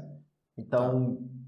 na conta ali, é, é um negócio que tipo assim, é muito mais fácil você fazer um salto duplo para ver se você gosta da experiência do que você investir num curso é, para descobrir se você gosta da experiência ou não. E isso eu recomendo para todo mundo. Tem gente do paraquedismo que diz que eu sou louco, que não se recomenda isso, mas eu recomendo para todo mundo porque é, tem outro fator que se adiciona à conta, principalmente, acho que o Aquiles vai concordar comigo, que é o seguinte: cara, quando você está saltando com alguém, o, o, a preocupação que você tem com o que precisa ser feito para que a sua vida seja preservada, ela é um pouquinho menor, porque o cara que está saltando contigo tem tipo 1.500, 2.000, 2.500 saltos. Então o cara sabe fazer aquilo, ele faz todos os dias várias vezes. Tem tipo instrutor em, em Boituva que dá 20 saltos duplos no dia. Então, é, isso daí, quando, quando você está numa experiência de salto duplo, você vai realmente curtir o momento. Então, quando o avião está lá em cima, que você abre a porta, você olha para baixo, você vê, putz, caramba, que loucura que eu estou fazendo, tal. Você sai do avião, você vai aproveitando aquilo ali, bicho, não tem risco, não tem risco de você é, não saber o que fazer e, e, e, tipo ter um acidente, porque existem ainda outros fatores de segurança do controle. Mas tipo assim, você fica realmente para curtir o momento de adrenalina. Cara, eu recomendo sobe ali no mundo. avião, olha, abre a porta ali, você olha para baixo e fala, é, era isso ou cocaína? Aí Agora, o, o, instrutor. É, não, não sei qual, qual tem o risco de viciar mais. Arrisco dizer que seja paraquedismo. É, e paraquedismo tem um risco menor de você vender as grades da sua casa. É, não, mas, mas, imagine, você tá lá no dia. Quando você pula sozinho, beleza, você sabe suas motivações, sabe tudo. Mas quando você vai com alguém, Aí o cara brigou com a esposa, o cara tá. Aquele você tenta amigo, achar todos meu os. amigo. É, o cara mais sabe negativo coisa, que eu vi. Sabe de uma coisa? Não faz sentido essa vida, essa porra de salto, não faz sentido nada disso. É, Aí ele pega e, e é desata é a mochila. O piloto lá da German Airlines, né? Mas, mas, mas, enfim. Mas, mas assim, qual, qual a diferença? Eu não sei se tem uma diferença entre, entre tipo, paraquedismo e o skydiving. Não, a mesma coisa. É a mesma coisa. É, né? É. Você, você então tu faz também aquelas putaria, tá lá no céu, aí vai. Ah, faz os. Não, aí dentro do paraquedismo vão ter várias vertentes diferentes. Por exemplo, você pode ter freestyle, que é você voa de qualquer jeito. Então você voa de cabeça para baixo, você voa de costas, você voa de lado, você tipo dá cambalhota, você voa agachado. Esse é o, é o freestyle e você pode fazer tudo que você quiser. E tem o, o, o é, body flight, que é tipo bebê BBF, eu acho, que você vai fazer voo com o corpo numa forma mais ordenada. Então, você geralmente está caindo é, de barriga para baixo e você faz movimentos com seu com seu corpo sempre caindo é, de barriga para baixo. Então, é belly flight por causa disso. É, e aí, tipo, existem campeonatos disso. Você tipo, pode participar de um campeonato de formação em queda livre que é baseado nesse tipo de voo. Então você vai tipo saltar da aeronave com quatro pessoas e você vai formar um triângulo no ar, você vai formar um quadrado no ar, você tipo vai formar dupla, se separar, se juntar e etc. Existem campeonatos disso que baseado no, na sua performance, no que você planejou, executou, você vai pontuar e pode ganhar primeiro, segundo, terceiro lugar e assim por diante.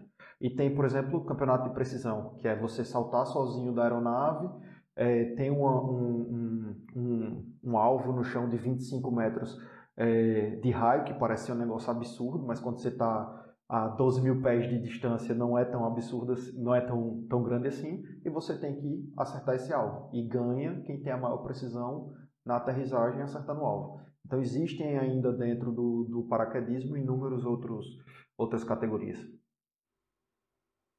Lembrando Show sempre que, que uh, o salto de paraquedas é uma queda, né? Então, Só enquanto você não abre só... paraquedas. É. Depois é um voo. É zoeira, galera, é zoeira. Vou a aeronave, a, aeron, a, a asa da aeronave e o velame, eles têm o mesmo conceito. Então eles são sustentados pelo ar e aquele mesmo formato de asa e de é, navegação, paraquedas e, e, e, asa de avião guardadas as proporções, eles têm, eles seguem o mesmo conceito. Fica a dica aí, pessoal, né? Se quiser estiver muito satisfeito com a vida, pode. Vocês conhecem Everaldo, não conhecem não? Que também trabalhou sim, na Neus, tá? Pronto, Everaldo é. também já saltou de paraquedas. Tá devendo afin... uma visita a nós aqui. Ele afinou, é. afinou, não, não, não salta mais não. É...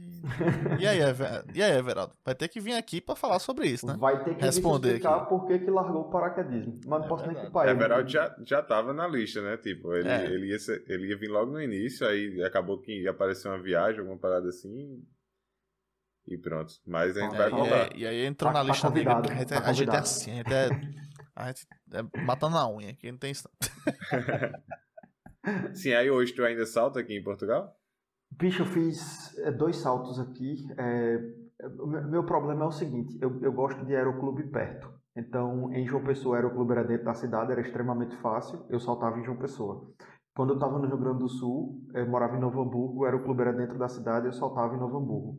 Quando eu morava em São Paulo, o aeroclube era em Boituva, que fica tipo uma hora e meia de São Paulo, eu odiava ter que ir para lá porque tipo eu perdia muito tempo para ir e voltar. Então eu não saltava muito em São Paulo. E aqui o aeroclube fica em Évora, que fica 40 minutos de Lisboa. Então tipo assim, eu já fui duas vezes, é, fiz é, dois saltos em cada, cada vez que eu fui e faz um tempo que eu não vou, mas estou me preparando de novo para ir, porque eu tive uma, uma luxação no ombro direito, aí passei um tempo de molho, agora estou me sentindo confortável de novo, aí fiz um túnel de vento, que é, eu chamo de paraquedismo indoor, que é você, tipo, aparece em filme de vez em quando, TV, etc e tal, aquele ventilador eu queria, enorme. vai fazer essa parada. abriu, Isso é tem, legal. um, tem um aí no Porto, que é da mesma empresa, chamada Dreamfly, e abriu agora recentemente aqui em Sintra, que é pertinho de Lisboa, tipo 30 minutos de Lisboa. Então, há duas semanas atrás eu fui fazer um voo de 5 minutos, que é tipo muito tempo, para vocês terem ideia, quando você saltar a 12 mil pés, a queda livre é de aproximadamente 40 segundos. É, então, vamos, vamos arredondar para 30. Ela é uma queda livre de 30 segundos, e aí um voo de 5 minutos ele equivale a 10 saltos de paraquedas. Aí eu fiz esse voo para ver como é que estava o corpo, o controle do corpo, noção de, de, voo e tudo mais. E vou fazer mais um e depois eu volto a soltar aqui. Caramba. E é massa, eu, recomendo. Eu vi, eu vi, eu vi que tinha um aqui. Na verdade, não é bem em Porto, é em Maia, se eu não me engano. Uhum. Essa, essa parada, que é uma cidadezinha colada aqui também, mas faz parte do distrito do Porto. É tipo Sintra para Lisboa, tá ligado? É. Então, é isso mesmo. Sintra, é pra quem não sabe, Sintra, para quem não sabe, é a melhor parte de Lisboa. Então, você vai para Lisboa, a melhor parte de Lisboa é Sintra e Cascais, tá? Então fica a dica que aí para isso, quem. Ramon. É isso. Já, já temos um novo esporte aleatório de Ramon. Depois do slackline, Não, não, vai não, começar paraquedismo. Cara, quem é, quem é doido para saltar é minha esposa, é a Adma. Só que eu não vou mentir, não. Depois que, depois que eu pulei de um, de um barranco lá no Algarve, no mar, me bateu um cagaço de altura, velho. que eu não vejo mais a altura da mesma maneira. Eu não sei se eu teria coragem. Eu sempre falei que eu ia com ela, mas eu acho que depois disso, eu acho que se eu chegasse lá em cima, quando abrisse a porta da, da porra do avião, a bosta ia escorrer no, nas pernas, e eu acho que eu não ia, não. Sendo bem E. Posso sempre confessar importante lembrar que a possibilidade de você morrer nessa, nessa queda aí do, do, do, do barranco é muito maior do que do paraquedas, né? Muito obrigado, E- Lamonier. Muito obrigado. E, e foi uma chance bem real, na verdade. Visto que eu caí errado. Porque caiu errado. Caí Qual era a errado. altura? Não sei, acho que uns 15. 15, 16 metros de altura, É. mais ou menos. Ó, É assim que acaba se arromba. Vou, vou te ser sincero. Eu moro no quinto andar hoje. Eu não chego no parapeito do, no, no parapeito do, da varanda. Ah, Ravel, pelo amor de Ju- Deus. Juro, juro, juro, juro. Eu E juro. se te derem paraquedas? Eu não, com paraquedas, no quinto andar eu não chego, por um único motivo. E- Eu vou cair no chão antes dele terminar de abrir. Esse é o único motivo. Mas assim, qual, qual é o, o- E eu não era assim. Eu nunca tive medo de altura, só que depois do paraquedismo eu fiquei com medo de altura. Quando você está muito alto, por exemplo, eu faço saltos a 12 mil pés, 14 mil pés, já cheguei a fazer a, a 16. Isso equivale a mais ou menos 3 quilômetros de altura do solo, certo? Então, quando você faz esse salto, a sua percepção de, de, de, de altura, cara, ela está completamente distorcida. É a mesma coisa que você olhar para o horizonte e achar que está perto ou que está longe, ou olhar para uma montanha e achar que está perto ou que está longe, porque a sua percepção de distância ela está distorcida. Então, quando eu estou lá em cima, que eu abro a porta do, do avião, eu olho aquilo ali para mim, não é alto, não é baixo. E eu sei que eu tenho o controle completo de tudo que eu vou fazer até chegar no chão. Então, no paraquedas, a 14 mil pés, eu estou tranquilo e não sinto nada. Na varanda de casa, se eu encostar mais do que a distância dos meus braços no parapeito da varanda, eu sinto frio nas pernas, as pernas começam a tremer. E eu não era assim. Porra. Eu não era assim. É, é maluco, né? Não tem muito... Não, isso aí, isso aí, tipo, no parapeito, assim, essas paradas eu consigo fazer de boa, tá ligado? Dá pra botar aqui e apoiar, eu boto, tipo, o corpo, assim, pra frente ainda, dá pra fazer de boa. Mas depois que eu fui saltar naquela parada, porque a, a merda inteira foi essa, foi meu medo. Eu cheguei, olhei pra baixo. Quando eu olhei pra baixo, eu disse, fudeu, eu não vou. Aí eu tentei meio que, ao invés de pular, eu tentei cair.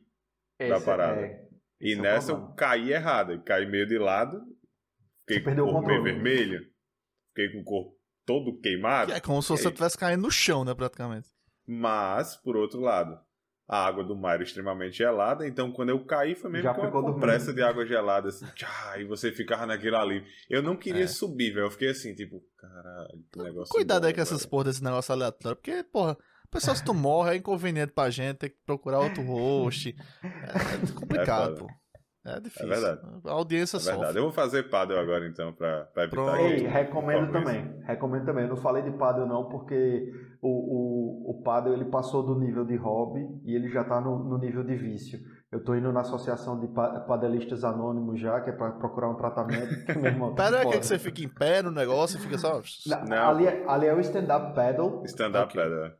Eu vou mandar, eu vou mandar um vídeo de paddle depois para vocês, bicho é o esporte de Portugal. Eu jogava tênis é. antes. Quando eu cheguei em Portugal, minha esposa também jogava comigo. Quando eu cheguei em Portugal, eu disse: Ah, vamos jogar tênis, tal, não sei o quê. Aí a gente, quando foi jogar a primeira vez, todo mundo jogando paddle.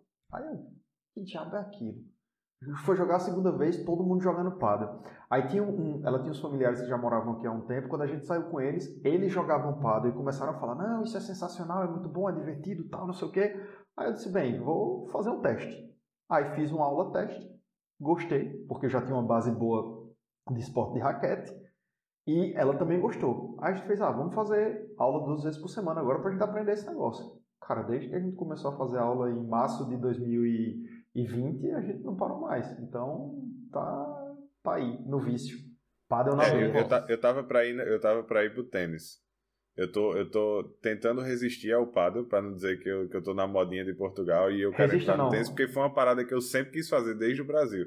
E eu, tipo, eu morava do lado do Clube Cabo Branco, minha, minha, minha janela era de frente pra quadra de tênis e eu nunca joguei aquela porra. E sempre foi uma parada que.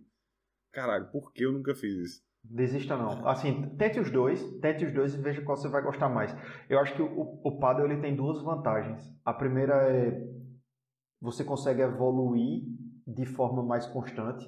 Então, tipo assim, do não saber nada ao, ao ser muito, muito bom, você consegue evoluir de forma mais constante, enquanto que no tênis a curva de aprendizado é um pouco diferente. Porque como o tênis ele tem muito espaço, ele é um movimento de corpo muito mais complexo do que o paddle, você vai assim, flat, até depois começar a subir. Enquanto que no paddle ele é uma subidinha mais constante. Recomendo. Lembrando que tênis Recomendo. é esporte de rico, né? Mas aí fica essa, fica a reflexão.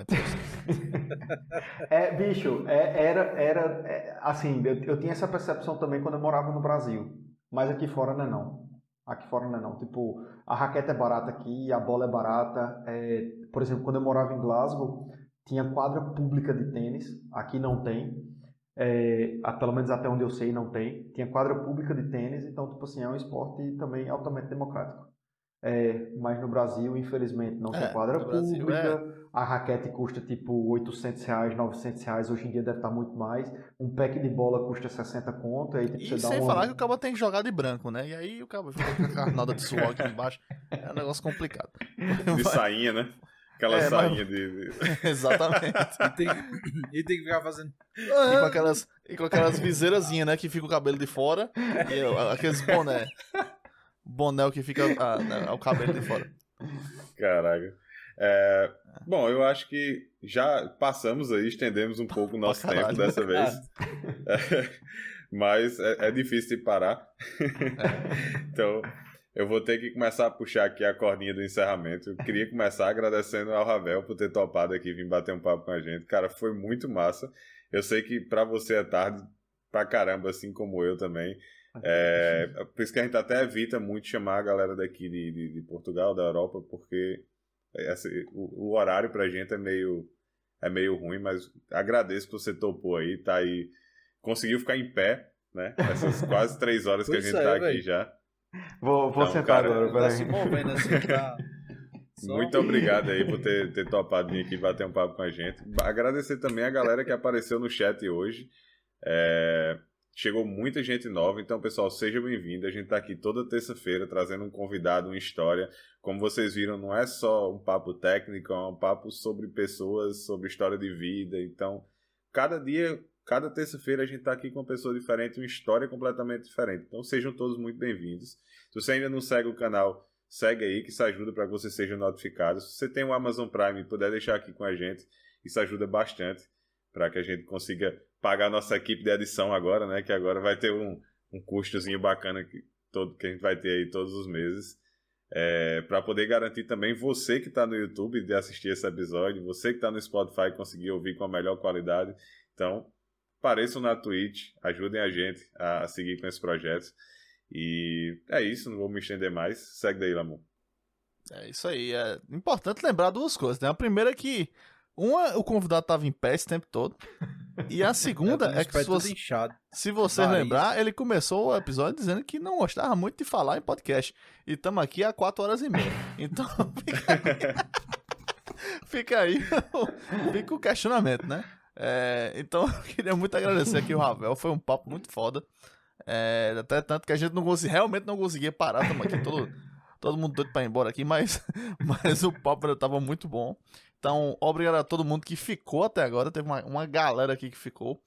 É, no, no, tá aqui no chat, participou, teve a família do Ravel, teve os amigos aí, o pessoal da, dos exterior, voltem sempre, é, voltem na próxima semana, a gente vai ter mais um episódio legal aí, vamos ter mais um convidado, um convidado bacana para bater um papo, é, e, né, essa semana temos vídeo novo no YouTube, essa semana tem episódio com o nosso querido Rony Von, com o Lucas Souza vai estar no YouTube nas plataformas para você poder aí matar o trabalho e ouvindo aquele episódio bacana. Em breve a gente vai tentar aí chegar no no no, igualar. no, no, no igualar, né? Não sei se a gente vai conseguir, mas vamos tentar. Então é isso, né? Muito obrigado, Ravel. Muito obrigado ao pessoal que participou. E vai lá, Kiris.